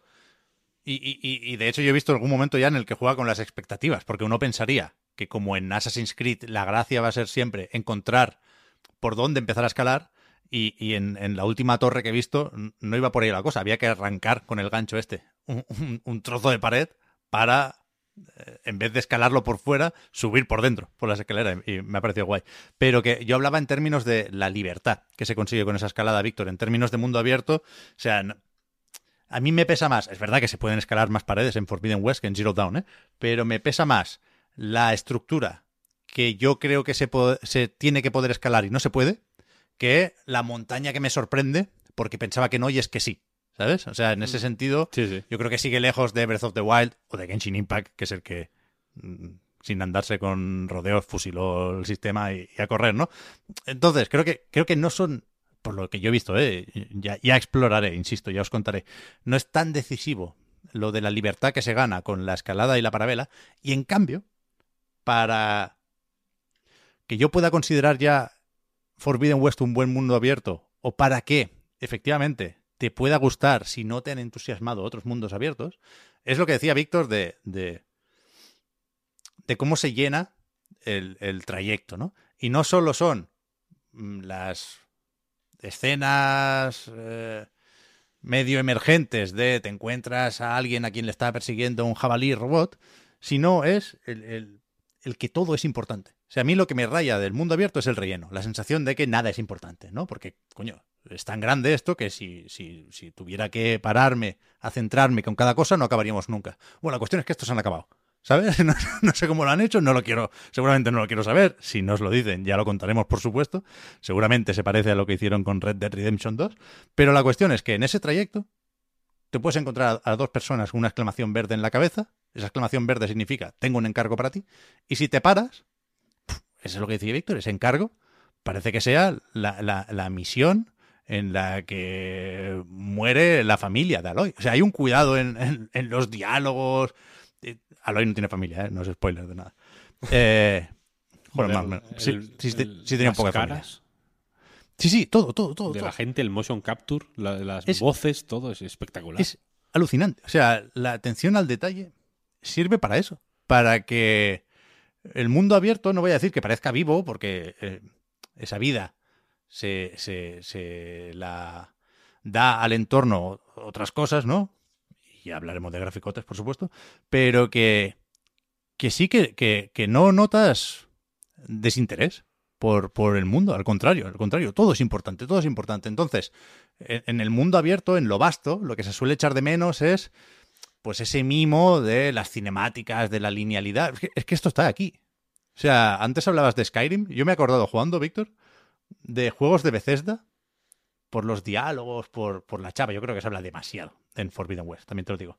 Pero también me, me he acordado de, de- The Witcher 3. Por la forma de presentar esos diálogos, yo creo que eh, Forbidden West, o sea, consigue lo que intentaba The Witcher 3 a la hora de, pues eso, hacer que todo sea importante, ¿no? Y que por lo tanto de algo inesperado, que, parecía que estaba en un rincón y que no quería casi que lo vieras, pues de ahí sale una misión muy chula y, salen unas cinemáticas muy cuidadas y, unos diálogos muy dinámicos. Pues esto es lo, lo mismo, pero mucho más, mucho más, una generación por encima, aunque salga también en Play 4. Eh, es alucinante lo del performance capture y lo de los diálogos. Yo creo que es, no sé si decir transformador, pero sí es algo que tiene un- un- una importancia en la experiencia y en la partida que es difícil de creer si no lo ves. Y ya que hablabas de los, de los graficotes, sí, es que creo que no habéis pasado mucho por el tema de lo, lo técnico. Comentamos hace unas semanas, no sé si por el line o, o en el podcast o dónde fue, que este año en realidad está complicado ver lo que será la nueva generación en general, porque hay mucho, bueno, todo prácticamente es intergeneracional en realidad. Pero en realidad yo por lo que he visto por ahí en vídeos, en capturas, es bastante, bastante tocho como se ve esto, ¿no? Es bastante impresionante cómo lo habéis visto vosotros. O sea, yo- vengo de jugar a Zero Dawn hasta el lunes. Lo estaba haciendo. Y de jugarlo en Play 5, ¿eh? Que no. O sea, 60 frames, bien de resolución y tal. Y la diferencia se nota mucho más de lo que esperaba. Quizás, quizás. Un poco menos de lo que yo quisiera, pero aquí ya entran en juego las expectativas de cada uno. Pero desde luego, mucho más de lo que parece si lo ves en YouTube un rato. Aquí está Creo yo, ¿eh? tema. Pero claro, hay un pero, hay un pero, que es el, el de las decisiones, decisiones. Priorizar resolución o priorizar rendimiento. Eso es. O sea, yo cuando digo que, que me gustaría que se viera incluso un pelín mejor este juego, no es porque la cara de Aloy no me parezca lo bastante expresiva, al, revés, es alucinante. El detalle de los materiales es acojonante. Eh, a mí lo que me jode un poquitín es tener que tomar una decisión que no quisiera tener que tomar tan a menudo con una consola nueva. Y es eso. De a 4K 30 frames. Se ve mejor. A mí me parece que las hojas siguen teniendo algo de artefactos. No me parece una imagen tan suave como la de Red Dead Redemption 2, insisto, que pensando en este juego ya me tengo que poner casi poético, ¿no? La luz baña los árboles de una forma que yo no he vuelto a ver todavía. y- y aunque es evidente que se nota la diferencia, ¿eh? jugando en una tele 4K, se nota la diferencia entre priorizar resolución, que te lo deja a 4K nativos, y eh, priorizar rendimiento, que tira de checkerboard, que se ven mucho más los artefactos. Yo creo que el checkerboard está desfasadísimo en la época del DLSS. Pero es que yo no puedo prescindir de los 60 frames ahora mismo. Lo siento. O sea, estoy atrapado entre dos mundos, ¿no? Entre el de la consola y el, y el PC. Pero con Cyberpunk me pasó lo mismo. O sea, Es que, a ver, ahora, claro, mismo no, ahora mismo no puedo no jugar a 60 frames por segundo. Mi opinión está sesgada porque no tengo tele 4K. Vaya eso por delante. Porque en Roque de Eurogamer está obsesionado tal. Y yo, tío, es que los frames. Los frames, y él me decía, pero tú tienes tele 4K, entonces no puedes hablar porque es- mm, te cambia la vida. Puede ser, ¿eh? Puede ser. Y yo le expliqué, de hecho, en Roque, que mi decisión de no tener tele 4K es económica, evidentemente, son caras, no tengo dinero, etcétera, etcétera. No, no es un. Podría comprarme una, pero no a, pla- a plazos, ¿no? Como se lo compra todo el mundo, pero no, pero no es una eh, inversión que quiero priorizar. Eh, pero es una inversión, es una decisión moral, puramente. Eh, a- en, en el caso de Horizon, claro, a mí ponerlo en modo en modo calidad me pues creo que pierdo más de lo que gano, la verdad, porque no, al no tener 4K, pues bueno, simplemente va peor el juego. se, se, ve un- se puede ver un poco mejor, pero la- el cambio no es suficiente como para eh, merecerme la pena.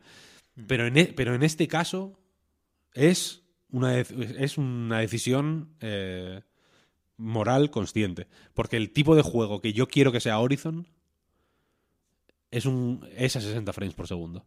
¿Sabes? Nunca a 30. ni, a, ni a 4K. ¿Sabes? No sé si se entiende lo que quiero decir. El juego de andar mm, mm, creando municiones todo el rato, cambiando de arma, eh, poniéndome el, arma de hielo para congelar a tal, la de veneno para, envenenar a cual que tiene debilidad al veneno, la de fuego tal, eh, creando municiones, recargando, mm, ro- esquivando balas, tal, tal, tal. Esa es a 60 frames, ese juego, ¿sabes? Y, y, hecho, es que a, a 30 no, no puedo, ho- honestamente. No, no. Podría, si me acostumbrara, pero es que no quiero acostumbrarme. Teniendo la. Teniendo al alcance de mi mano la posibilidad de los 60 frames, eh, Lo prefiero. Y creo que de hecho se ve tochísimo a 60 frames. ¿eh? Quiero decir, el modo rendimiento, no, no, que nadie se piense que es como, joder, de pronto es que es el, el Dino Crisis, ¿sabes? De la Play 1. No, no, no. Es un juego tocho, es un juego no. acojonante. Gráficamente es de chalaos, ¿eh? por Es encima de brutal, cualquier brutal, sí, sí. preferencia en modos de visualización. Claro, Muy claro, bestia. claro. Eh, pero la cosa es que me permite jugar de una manera, el modo rendimiento, que el otro no. ¿Sabes? Es así, es así. Pero que, joder, yo, yo creo que con, con- con una pantalla OLED o con una tele nueva y buena se, se acentúan las carencias de, de los 30 frames. Y ahora seguramente voy a patinar con algún detalle técnico, ¿eh? pero la cuestión es que por, no sé, por la, la, la latencia o el refresco de la imagen, pues se arrastran más los, los 30 frames. Entonces hay que buscar cómo interpolar y hasta en las LG, pues yo, yo me puse el True Motion este en baja y en media y en automático. No sé cómo va exactamente lo del Black Frame Insertion, pero hay, hay cosas para hacer que se vea un poco más suave la imagen a 30 frames. Pero en general los lleva peor, los 30 frames. Una tele 4K OLED. Entonces, problema del primer mundo extremo, ¿eh? Y no, no- no pretendo dar pena ni, ni, ni presentar esto como un problema grave, pero sí creo que ilustra lo incómodo de, de esto, de no poder tenerlo todo, ¿eh? Que entiendo por qué no se puede tener todo, pero la cuestión es que yo me compré esta puta tele, que todavía la estoy pagando, pensando en juegos como Horizon Forbidden West, no necesariamente este, porque yo qué sé, creo que me va a gustar más Ragnarok o veremos cómo están esas cuevas oscuras de Elden Ring con los negros puros, ¿no? Pero eh, eh, se disfruta mucho un juego como Horizon en una tele grande y, guay, pero ahora mismo tengo la Play en el monitor. Porque. Porque sí, porque así no hay duda. Lo que tú decías, Víctor. Si no gano nada poniendo el juego a 4K, que se puede llegar a notar el super sampling. Pero si, si estás jugando a 1440p, como es mi caso, o a 1080, eh, rendimiento de cabeza, ¿no? Entonces, quitarme esa preocupación se me hace más llevadero que estar todo el rato. Voy a probar resolución. Voy a probar rendimiento. Voy a probar. Joder, macho. Y, Es y que es, creo. un, es o sea, un sin vivir, es un sin vivir. es un sin vivir. Creo que en Polygon, en Polygon han publicado un artículo, me parece, incluso sobre esta, sobre esta movida, porque yo también, al principio, eh, ll- llegado a cierto punto, simplemente dije, venga, pues rendimiento y ya. Pero estuve, joder, varios días cambiando constantemente de una a otra para, yo qué sé, cuando llegaba, sí. cuando llegaban los Dinobots, rendimiento. En cuanto acababa sí, el combate, resolución. Joder, tal. yo lo como, pensé. joder, Debería haber un modo en el que los diálogos automático, fuesen, fuesen rendimiento. o sea, en las chapas pónmelas a 30 frames y que se vean bien.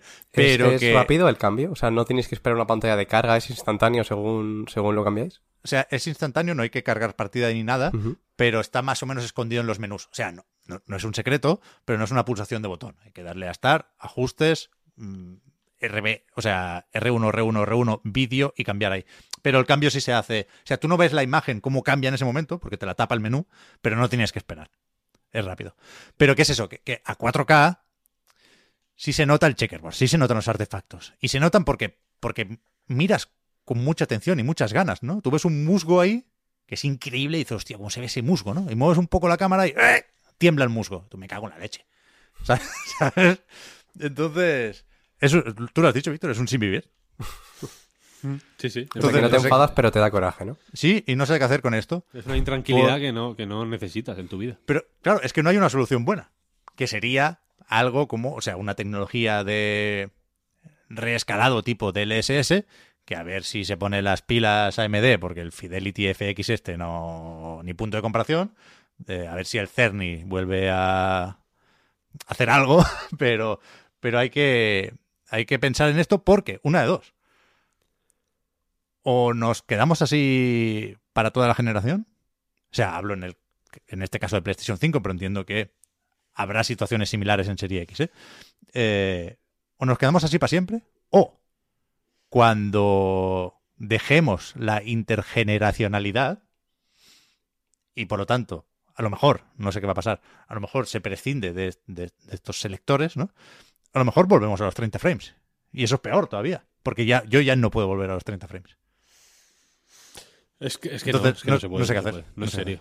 Volver a No los. sé qué hacer. Habría que bajar. que yo, no, yo ¿no? creo que habría que relajar las tetas con la resolución. De momento, quiero decir, en, en el- en este punto de la historia, sabemos que no se puede tener todo. Aquí estamos de acuerdo, ¿no? O sea que se afirma Pues- 1080 60 frames. Nah, 1080 no. 1080, no, 1440. no va a ningún lado. 1440, pero rescalados bien. No con el checkerbar este, que te pone un- unos píxeles bailongos todo el rato. 1080, tío, más da 60 frames por segundo. Mira. Por favor, esos No. 60 frames bonitos, que No, no, fluidos, 1080, no, hermosos. 1080 no, 1080 no. 60 Pero frames que- por segundo, la- la- los- el frame rate de- de- del, del- del Super Mario Bros, tío, el frame rate de- de- del puro, ¿no? De esencial del videojuego. La- ¿Sabéis cuál, es, sabéis la- cuál es la solución? O sea, hay que llamar a Insomniac. Esa gente sabe. Es, justo lo que iba a preguntar. El de Esa gente 60 tiene- frames de- del Ratchet iba. O sea, se veía muy bien, ¿eh? Esa gente tiene dos soluciones buenas. La primera es que su técnica para el escalado, creo que se llama Temporal Injection, creo que es un poco mejor. Y, y, y no sé hasta qué punto son cosas del motor gráfico, no sé cómo de difícil es que lo use, yo qué sé, otro estudio interno de Sony, ¿no? Pero, pero es verdad que se ve un poco mejor, aunque también se notan los artefactos en el, en el, en el pelaje de los personajes, por ejemplo, cuando usas el Performance Ray Tracing en Ratchet and Clank, ¿no? Pero yo creo que es más interesante todavía la otra solución, la del modo calidad a 40 frames por segundo. ¿Os acordáis que parchearon eso en el Ratchet? Y dicen, claro, si tienes una tele que refresque a 120 hercios, mm, todas o casi todas las 4K OLED mm, lo hacen, eh, claro, es múltiple de 40. Entonces podemos ponerlo a 40 frames el juego, que refresque una de cada tres veces, ¿no? 40 por 3, 120, sí. Eh, y entonces, puede sonar a poco, 40 frames por segundo, viniendo de los 60 magníficos, pero es un 33% más que 30 frames por segundo. ¿eh? Ujú. Cuidado, se nota más. Se nota 45 se podría también, ¿no? 45 justo ahí en el medio tampoco es mala. 45 el frame rate de Bayonetta. Hace, falta otro refresco. Sí, sí. Cuar- 40 est- está bien. O sea, es que si pasas de 60 a 30 no hay quien lo trague. Pasar de 60 a 40 es un esfuerzo, pero se puede. Entonces hay que buscar soluciones. No, sé, a lo mejor nos quedamos 5 años más con selectores. Pero.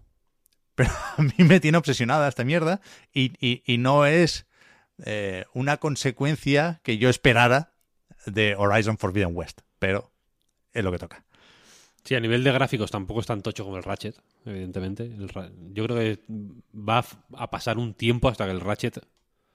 eh, Es que el, Ra- el sea Ratchet es mucho más pequeñín, ¿eh? Es Claro. que se te- Sí, eh, obvio, Ay, en Horizon se, se te olvida que es un mundo abierto el puto Horizon. Obvio. Obviamente es más pequeñín. Es más pequeñín, pero es más. Es Y, muchísimo y es menos realista también. O sea, dentro de que, de que sus texturas también son una puta locura, el contexto de Ratchet al final es más de animación, sin ¿no? duda, Si quieres. sin duda, sin duda. Si, si a mí me haces elegir, también digo Ratchet, ¿eh? Pero, Pero me el cuesta Ratchet- bastante. Pero el Ratchet tiene un. quoi, Sí, que desde luego Horizon no lo tiene. Eh, y, y, joder, quería decir, quería decir una cosa, no me acuerdo qué era. Ah, eh, lo del Linemal, de los, de los mundos abiertos. Eh, aquí yo creo que hay, como dicen los ingleses, food for thought. Es decir, hay cosas para darle al run run, españolizándolo. Porque es un, es un mundo, se puede ver así, ¿no? Es un mundo abierto para quien no le gustan los mundos abiertos. Pero yo creo que sería falso eso. Porque es un mundo abierto mm, para la gente a la que le gustan los mundos abiertos. Quiero decir, es un mundo abierto que bueno, que, que tiene todas las eh, características y todas las... eh, y todos los puntos fuertes de un mundo abierto y también todos los puntos débiles. ¿No? Porque, por ejemplo, los árboles de habilidades pues tienen su aquel, pero tú puedes, yo estoy seguro de que puedes estar sin tocar ni un puto árbol de habilidad y pasarte el juego. O puedes hacerte uno entero y sudar de los demás y el juego es más o menos el mismo, ¿eh? Quiero decir, no cambia, no hay no hay builds. ¿Sabes lo que quiero decir? No, no ves un, tú a alguien jugando y dices, hostia, este tiene una build de trampera, ¿sabes? Y sus trampas son la hostia. Las trampas son marginalmente mejores cuando las mejoras con, el, con los árboles de habilidades, pero tiene ese rollo. A eso me refería yo cuando decía de mecánicas blandas. Tiene ese rollo blando de, de que, bueno, tiene que ser moldeable y flexible para no, meter, para no meterte en callejones sin salida. un ejemplo de mecánica dura, pues lo mismo, pero en el mm, Dark Souls, por ejemplo, ¿no? Que si te, que si metes los puntos donde no debes, mm, la cagaste, ¿no? Por ejemplo, no puedes volver para atrás. Y si, y si sin querer, en Reddit hace poco había un tío que en el Dark Souls 3 que había metido todos los. O en el Bloodborne, puede ser. En el Bloodborne, me parece. Un tío que sin querer había metido como 70 puntos en arcano. y, y- y en nada más. O sea, solo había Sin metido querer. pu- ¿Pero cómo se hace eso sin querer? sin querer, pues bueno, farmeando, porque iba jugando, él decía, joder, es que los enemigos me duran mucho, no sé qué pasa, no sé, no sé si estoy jugando mal. Y el- la gente era como, pero bueno, empieza otra partida, pues ya la has, cagado, ¿no? Eh, este, este tiene, o sea, quiero decir que si le quieres, que si quieres eh, aplicar las críticas que se le pueden hacer a la mayoría de mundos abiertos a este, en gran- a nivel mecánico o de sistemas o de o conceptual o de cómo se comporta de su naturaleza, de su carácter, lo que sea, se las puedes poner igual, ¿eh? Sí, sí. La diferencia es de de, de mm, cualitativa, simplemente yo creo. O sea, de que, de que eh, va- vale, el- la- la- donde reposa toda esta historia y todo este mundo y tal y cual, mm, igual al detalle, pues le- eso, puedes hacer eh, cálculos matemáticos para hacerle las mismas críticas que les puedes hacer al Far Cry 5, por ejemplo. Pero la calidad de la escritura, de la actuación, de la- del diseño narrativo, del diseño de misiones, de, del diseño de combate, de, ¿no? de, más o menos todo, en realidad, es- está un paso por delante, vaya. Ya digo, no me parece mejor que Skyrim, pero yo creo que es el mejor mundo abierto que he jugado, la verdad. Así de mundos abiertos de iconos. Quien quiera criticar el, el iconismo en el mapa, aquí hay iconos a tutiplén, un millón de iconos distintos, cada uno es una cosa, te salen cada vez más, etcétera, etcétera. Eh, pero de este tipo de mundos de abrirte, abrir el mapa y buscar el siguiente icono al que ir, yo creo que es el mejor. Y, en el, y lo decían en el, en el análisis, vaya, que si nos en- en- colectivamente nos planteamos esto como un estándar, ¿sabes? Como, venga, de, de aquí para abajo no, ya no hacemos más, ¿sabes? Vamos a ir de aquí para adelante. Eh, a mí me parecería una buena noticia, la verdad. Sí, sí. Porque, porque eh, creo que demuestra esto que, se, que si que si no hay más mundos abiertos así, no es porque no se puede hacer, porque que exista este es una prueba de que es posible, eh, sino porque no o no quieren, o no saben, o no pueden, Sí, sí. ¿sabes? Pero, se- pero poderse se puede. Caro de pelotas es, evidentemente. O sea, no se pueden hacer dos de estos al año. Pero. No, dos de estos al año no, pero, pero si... Pero joder, eh, si... eh, Sony está en una buena posición para hacerte uno de estos... Tampoco, te digo- tampoco, igual no hace falta hacer uno de estos cada año, ¿eh? pero un- uno de estos cada dos años, en- de distintos estudios, quiero decir, no Sí, sí. guerrilla haciendo uno de estos cada dos años. Tener a X estudios que te saque uno de estos cada año y medio, dos años, eh, tochos tal, mientras los combinas con otro tipo de juegos más eh, pues más lineales o, o- o- o más contenidos, tipo God of War, cosas así. Joder, en moto, ¿eh? Firmo, firmo Sí, no, aquí. no. Sí, sí, que, que yo la, la, la, la, la idea esta de juego de Ubisoft bien, no me como dos al mes, pero te la compro por lo que tú dices, ¿eh, Víctor? Una vez al año, una vez cada dos. Sí, sí. Como Dios, vaya. Y aún así, cuidado, eh, yo no me he encontrado ningún bug, pero yo he empezado a jugar con dos parches ya eh, instalados. Y sí me han comentado que, que antes del parche Day One tripeaba, puedes imaginar con quién hablé, tripeaba un poquillo el juego, ¿no? Un poquillo de más. Mm, No era dramático. Había cositas. Las cosas más comunes eran poco. poco graves. En algunos momentos que no eran. En mi caso, al menos, ninguno fue así en medio de un combate que me jodiera de pronto, ¿sabes? Porque me dejara ahí. eh, aturdido y me mataran tal, pero de vez en cuando había como microcortes, o sea, microcortes no, eh, cuando te metes en una hoguera, eh, el guardado rápido, ¿sabes? Que hay como un fundido a negro Sí, oh. así. que un Tengo un drama con esto, ¿eh? Un poco feo, no, no tiene mucho sentido. Esto lo hacía antes a veces, en medio de la partida. Mm, Cuando entrabas a algún campamento, debía ser como para cargar alguna cosa, no lo sé. Ah. Cuando entrabas a campamentos, tal, era y duraban menos que los de las hogueras. O sea, era como. Pero, eh, pero no era un corte a negro, era un fundido a negro. Fundido a negro y fu- y fundido de nuevo al juego. Una cosa mínima, sí, lo hacía de vez en cuando.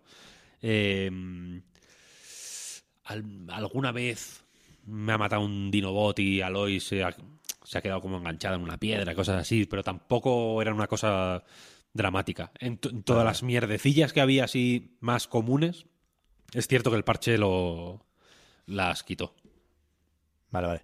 Eh, joder, has dicho lo de las hogueras y tengo un trauma con eso, Víctor, que es que el juego, como buena secuela, tiene bastantes mejoras en eso del quality of life, ¿no? La gestión del inventario, por ejemplo, es bastante menos pesada, hasta donde yo he visto. Eh, y hay una cosa que no ha cambiado y yo tenía esperanzas, joder, que es que no se puede hacer el guardado rápido, no se puede encender una hoguera desde la montura. Tienes que bajar Mm. y encenderla. La madre que los parió. Yo uso poca y montura, ¿eh? La verdad. Joder, yo voy todo el sí- puto rato. A mí me gusta mucho andar. Es que además, a- a- antes subías y bajabas de la montura con el triángulo. Y ahora es con el cuadrado. Sí, y digo, sí, sí. ¡buah! Lo han hecho para que ahora con el triángulo puedas hacer guardado rápido desde la montura. Pero no, falsa alarma. Una pena. Y, si voy, a, voy a romper una lanza. aquí. Eh, esto igual queda. No quiero que quede muy lamebotas. Pero voy a romper una lanza a favor de Sony por haber mandado el juego con suficiente tiempo. Porque. eh, para, para ir cerrando ya esto, recomiendo jugarlo con esa. Con eso en mente. Ya. Con la posibilidad de jugarlo durante. Tres semanas. Yo he jugado, yo he estado jugando tres semanas al final. Es que debería-. Semanas intensas, ¿no? Entiendo. Debería haber salido dos semanas antes, tío. Tres- que está tres- el Elden Ring ya Tres semanas intensas, pero no súper intensas, ¿eh? O sea, no he estado jugando 15 horas al día. a- Mucha, a- mucha gente lo va a jugar con prisas. Eso no mola.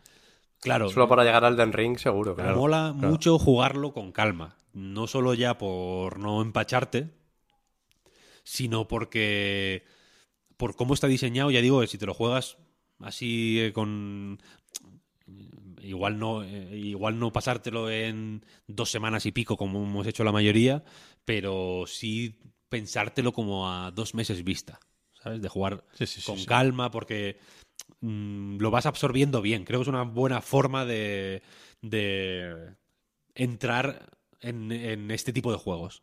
¿Sabes? Y más en este que, que tiene tanto, ya digo, de conocer personajes, de hacerte secundarias, de, de hacerte secundarias.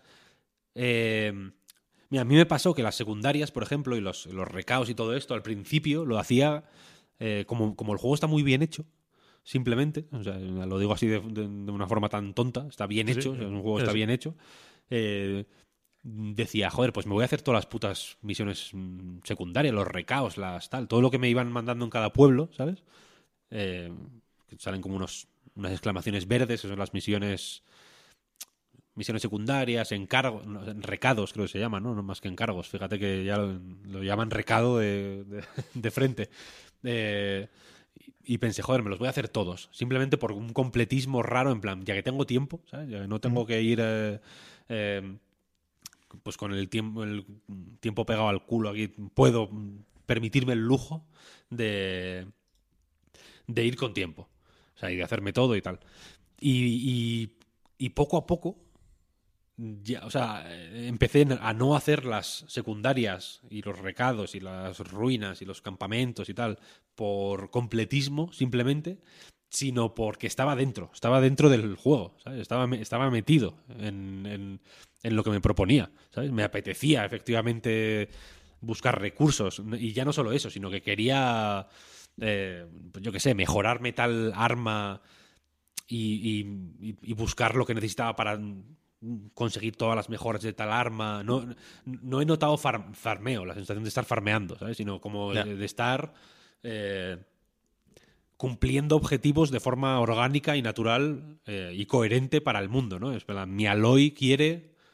eh, joder, quiere tener una chaqueta fucsia, pues necesito tal mierda que crece en, en la- en las paredes de tal montaña, ¿sabes? Porque aparte de que las, las planticas en cada montaña hay un tipo, ¿no? Eh, distinto de plantas, tal. Tienes que.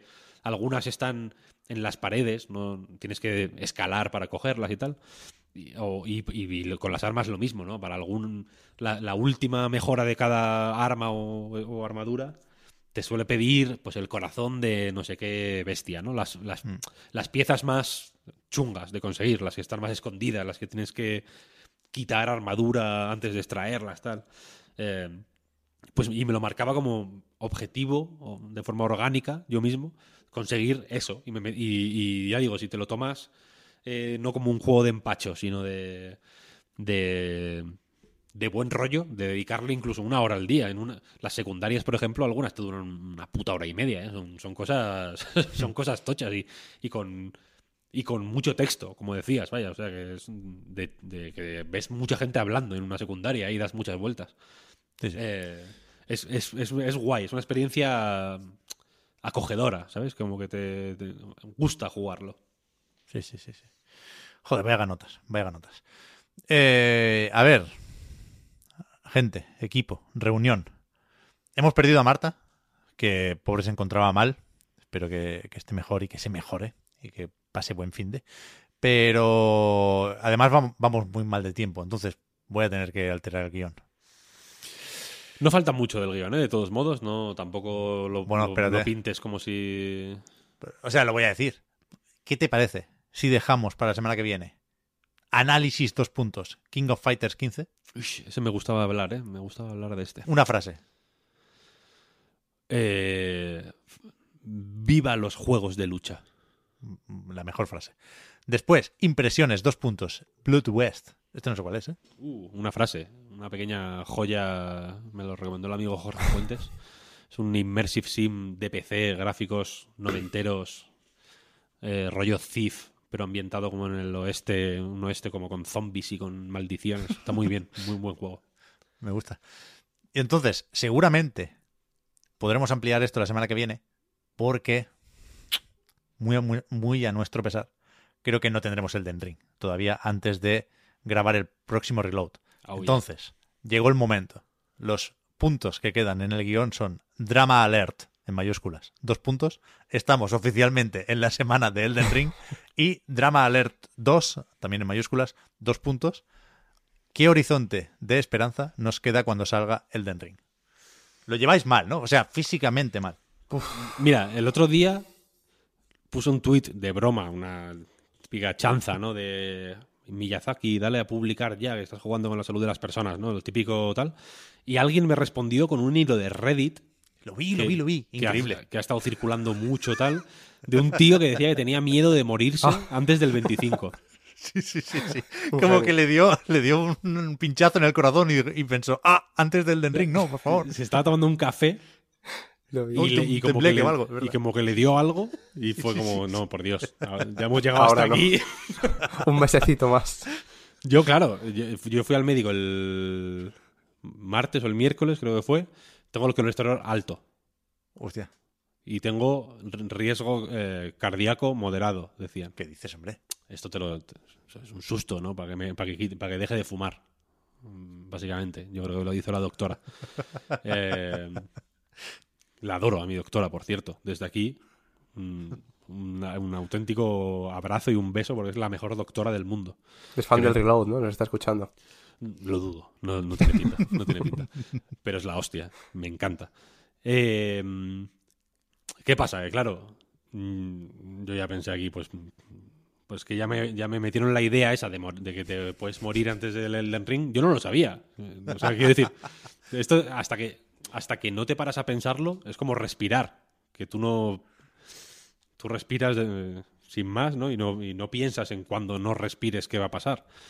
Eh, Joder, me has hecho esto de que, de que cuando lo dices ahora ya lo he, me- lo he mecanizado y ahora lo estoy pensando todo el Ahora rato. Claro, ahora ya estás jodidísimo. A mí me pasó eso Me- con, me has con la posibilidad de fallecer antes del lanzamiento del Elden Ring.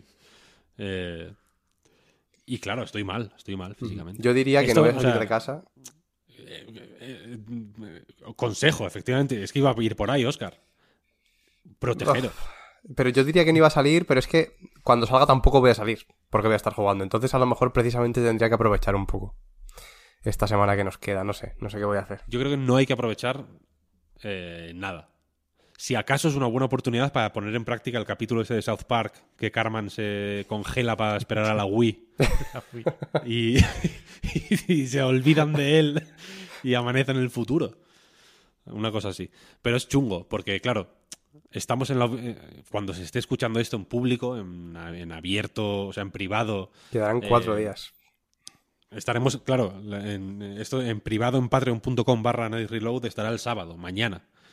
Aún no es oficialmente semana Elden Ring. Cuando eso se publique en abierto, sí será oficialmente la semana del Elden Bueno, Ring. entendiéndolo como que quedan siete días, incluso nos sirve. Sí, bueno, queda, queda una semana técnicamente, pero no es la semana. Sí, sí, sí. Con las reglas en la mano, yo no las invento. ¿Verdad que este no fin, es la semana. o sea, este fin de semana la gente va a hacer lo que sea que no vaya a hacer a partir del Este fin de semana, del viernes. desde luego, no es Claro, el a fin tus de semana padres, del Elden claro. Ring. Claro, Vas a ver a tus padres. Hay, hay que ver a la familia. Sales un poco, claro. El fin de semana que viene sí es el fin de semana del Elden Ring. Ahí ya no hay tu día, no hay vuelta atrás. Eh, De hecho, grabamos pronto, ¿eh? El podcast.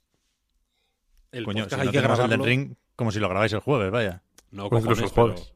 pero ahí, ahí habrá una serie de mecanismos en acción para llevar las, los juegos a, a las casas de las personas.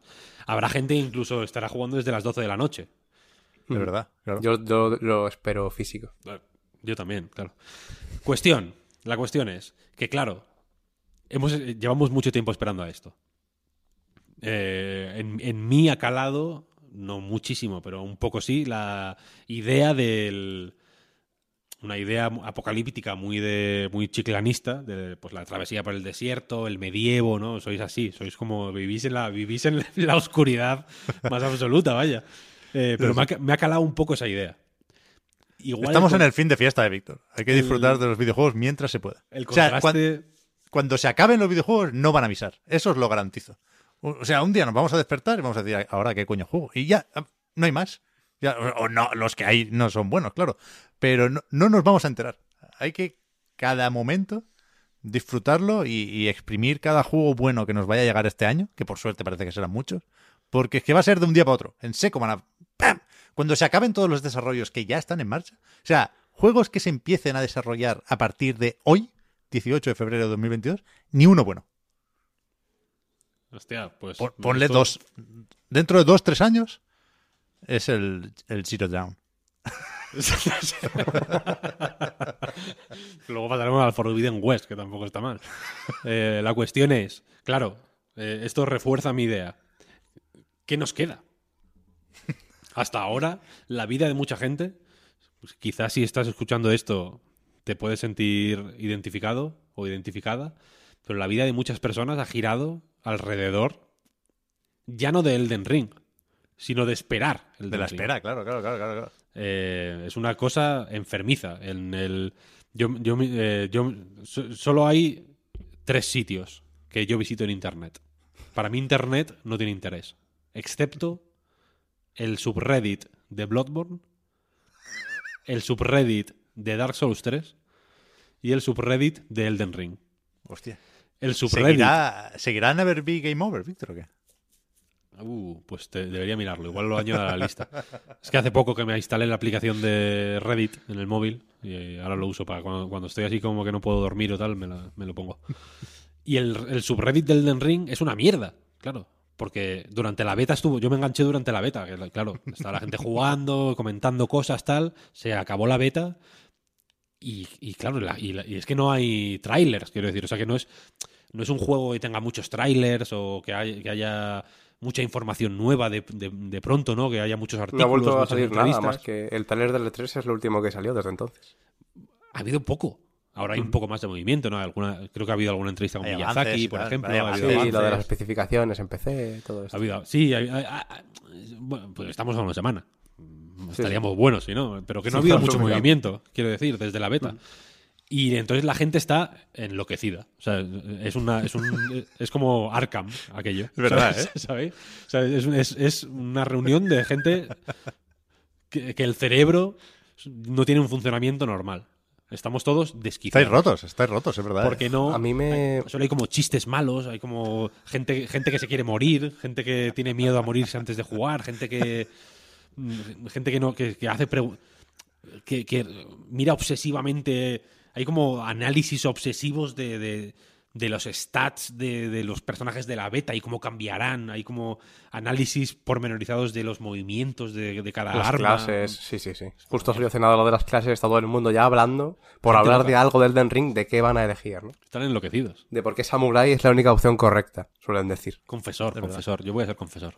Hostia. Yo lo decidiré en el momento. Pero es verdad que de- después del Den Ring, quiero decir, si pensamos en asideros y no en el, en el de cada uno, ¿eh? una, una cosa colectiva, una cosa global. Se Como- pasó un como poco, Elden Ring es como la llegada a la luna. ¿Sabes? Que es para la humanidad entera. No es una Pues cosa pa- solo para ti. se pasó un poco de, de- de Cyberpunk a Elden Ring, ¿no? Sí. Y después del Elden Ring, ¿realmente qué hay? O sea, nosotros.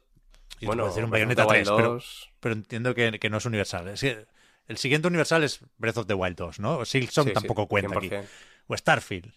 Entre esos dos está la cosa, ¿no? Yo creo que está por ahí. A mí me, me pasaba hace tiempo que, que vivía así un poco, ¿no? Vivía como, o sea, en, en lo que respecta a los videojuegos, ¿no? No es que, yo que sé, cada vez que me despertara pensara en eso, pero tenía como, como checkpoints mentalmente, ¿no? Y decía, ay, joder, cuando salga este juego.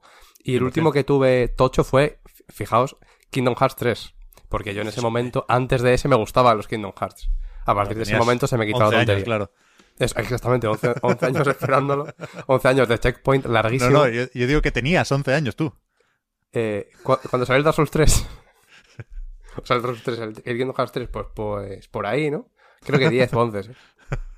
No, Eh, no, no me jodas. Claro, pensaba que decías el tiempo esperando, porque creo que literalmente fueron 11 años desde el anterior. Entonces, o, o más, o 13, una barbaridad. Entonces, a partir de ahí, eh, se me quitó la tontería de los checkpoints. O sea, dije, a partir de aquí ya me, me dio un bofetón en la cara y me dijo, no esperes más cosas, no van a salir como tú quieres. Ya, es verdad, ¿eh? Pero bueno, en realidad sí que ha habido, sí que ha habido. Luego, está venir sin expectativas, pero Elden Ring me las ha vuelto a poner por todo lo alto que el cabrón yo creo que va a cumplir. Porque ya se ha visto, a, a ver, al final la prueba de red que, que se jugó en noviembre es el juego, ¿no? Dentro de que faltan más cosas, el juego es eso y más. Entonces, partiendo de ahí, yo creo que podemos estar tranquilos. Pero sí, luego el siguiente checkpoint a mí también me da un poco de, de respeto, ¿eh? Pero, Pero yo lo mira. apuesto por Breath of the Wild 2 también. A, a mí sí me gusta tener. O sea, sé que no es una actitud sana ante la vida, pero me gusta esperar cosas. No, Yo- es que no me estoy- gusta. Yo no puedo vivir sin esto. Yo- claro, es que yo- nos, nos hemos educado así. Es que es nuestra, son, nuestra- son nuestras costumbres y hay que respetarlas. Si no, el vacío. O sea, cuando no haya el siguiente checkpoint, cuando no ¿Qué lo veas, cuando, cuando, mira, cuando te lo pregunten y tengas que pensarlo más de dos segundos, ahí es el muertos. abismo. Eh. Ahí es cuando han muerto los videojuegos. Eso es el abismo. Es así, ¿eh? Por Entonces, que es Wild peligroso, 2, es Starfield, peligroso. hay unos cuantos. hay unos cuantos. Es- Sí, pero bueno, pero, pero no son el... Yo no siento lo mismo. Como Elden Ring no hay uno, ¿eh? Mm, no, porque com- combina todo. ¿Eh? ¿no? Es muy... Joder, es muy completo, ¿sabes? Y joder, antes a lo mejor no tanto, pero precisamente, o sea, un Dark Souls 3, dentro de que ya en ese momento la saga, dentro de que antes era un poquito más de nicho, ahí ya era muchísimo más universal, con Elden Ring ya lo es del todo, yo creo, ya lo tiene sí. todo el mundo en el radar. A ver, poco a poco, de uno en uno, a ver qué hacemos la semana que viene, si nos lamentamos por no tenerlo, si lo conseguimos de... Vamos a de- estar de- de- pendientes de del quiero todos, decir. ¿eh? Sí, sin hacer nada sin hacer nada malo, pero, pero todavía queda viernes. Eh, o si llamamos a alguien, o si lo dejamos para la otra semana. Ya veremos. Podemos jugar con la fecha de la grabación del podcast. Lo que Pero sí que vamos a hacer, Sí, déjame decirlo, sí. es aprovechar que efectivamente la semana que viene es la semana de Elden Ring. No es la semana de... qué sé yo. mm, De Assassin's Creed, o la semana de Street Fighter, o la semana de eh, Bueno. Metal Slug, o la semana de... ¿Sabes? Super Mario Bros. No. Lo de Street Fighter ya veremos, ¿eh? Es- joder, es- Sí, bueno, es el está- domingo, ¿no? El domingo sería el, la Lo he pensado mientras lo decía, lo estaba pensando. de- igual, igual sí es la semana de Street Fighter. Pero, de- pero es menos semana de Street Fighter que de Elden Ring. sin 100%. duda. Entonces, os animo a prestar atención a nightgames.com. Uh. Porque se van a publicar eh, cosas relacionadas con Elden Ring y con From Software. Me gusta. Me gusta. Desde el, desde el lunes mismo. Desde ya, el lunes mismo, Uf, de lunes a viernes. Uf. Fíjate, ¿eh? Contribuyendo aquí a que la gente se haga daño. Durante esta, esta parte final de la cuenta atrás. Hay que socializar las pérdidas. Yo tengo ganas, ¿eh? También del Den Ring. O sea, yo sé que vosotros estáis peor. Se puede dramatizar más y mejor con vuestra espera. Porque yo voy a darle al Horizon con, que me permite jugar con más calma. Y el Elden Ring lo voy a pillar de salida. Faltaría más. Pero la, situación en casa no me permite tomármelo tan, tan en serio como necesitaré. Con lo cual, tendré un periodo de calma en el que se va a solapar con Forbidden West. Y, en cuanto pueda, me, me, me pongo ya ahí a tope. Yo me Pero sí tengo muchas saltar, ganas, ¿eh? El Forbidden West. Voy a tener que dejarlo para, para después. Porque en una semana yo creo que no me, no me lo ventilo. Ya, ya. Veremos. Joder, yo tengo curiosidad por ver cuánto afecta esto a las ventas del juego y, y cómo funciona la versión de Play 4. Porque es verdad que ni lo hemos dicho, creo, Víctor. Hemos jugado, por supuesto, en Play 5 y no sé hasta qué punto le va a llegar a la gente el mensaje de que en PlayStation 4, por lo visto, también está muy bien, a 30 frames, pero, pero visualmente tocho también. Yo creo que se considera más juego de Play 5 que de Play 4, ¿no? Sin llegar al extremo de Breath of the Wild es de Switch y no de Wii U en el imaginario colectivo, ¿no? Que es el ejemplo más claro de, de algo así. Pero yo creo que mucha gente se va a esperar para pillar Horizon más adelante cuando pique Play 5 y cuando no le coincide con Elden Ring, efectivamente. Pero bueno, eso ya, ya nos lo dirá el Jimbo cuando quiera, si quiere, que para algo suyo. Eh, de momento, nosotros nos queda lo de recordar que a nightgames.com, igual que el podcast Reload, es posible gracias a vuestras generosas aportaciones. Para eso está patreon.com barra a night reload, tenéis ahí más información. Vamos a ver qué hacemos con la prórroga. Hay que hacer prórroga, porque la semana pasada Yes. no hubo, pero veremos ha si quedado larguito, ¿eh? Hace Sí, mucho que no eso. duraba tanto. Es verdad que se nos ha hecho tarde, que es indiscutiblemente la hora de comer y que hay que irse, pero luego eh, buscamos un, un hueco para la, la prórroga y con el resto, gracias también, faltaría más por seguirnos y ayudarnos a mejorar. Nos volvemos a encontrar la semana que viene. Gracias, Marta, Oscar, Víctor, por haber estado aquí y hasta la próxima. Gracias a ti, Chao, Pep. chao. chao.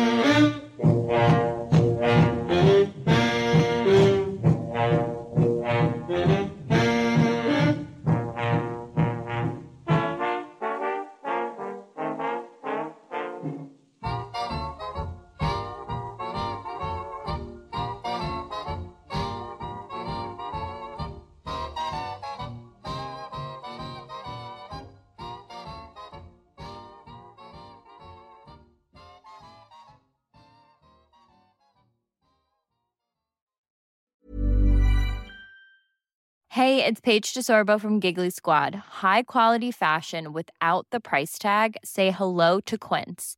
I'm snagging high-end essentials like cozy cashmere sweaters, sleek leather jackets, fine jewelry, and so much more. With Quince being 50 to 80% less than similar brands. And they partner with factories that prioritize safe, ethical, and responsible manufacturing. I love that. Luxury quality within reach. Go to quince.com slash style to get free shipping and 365 day returns on your next order. Quince.com slash style.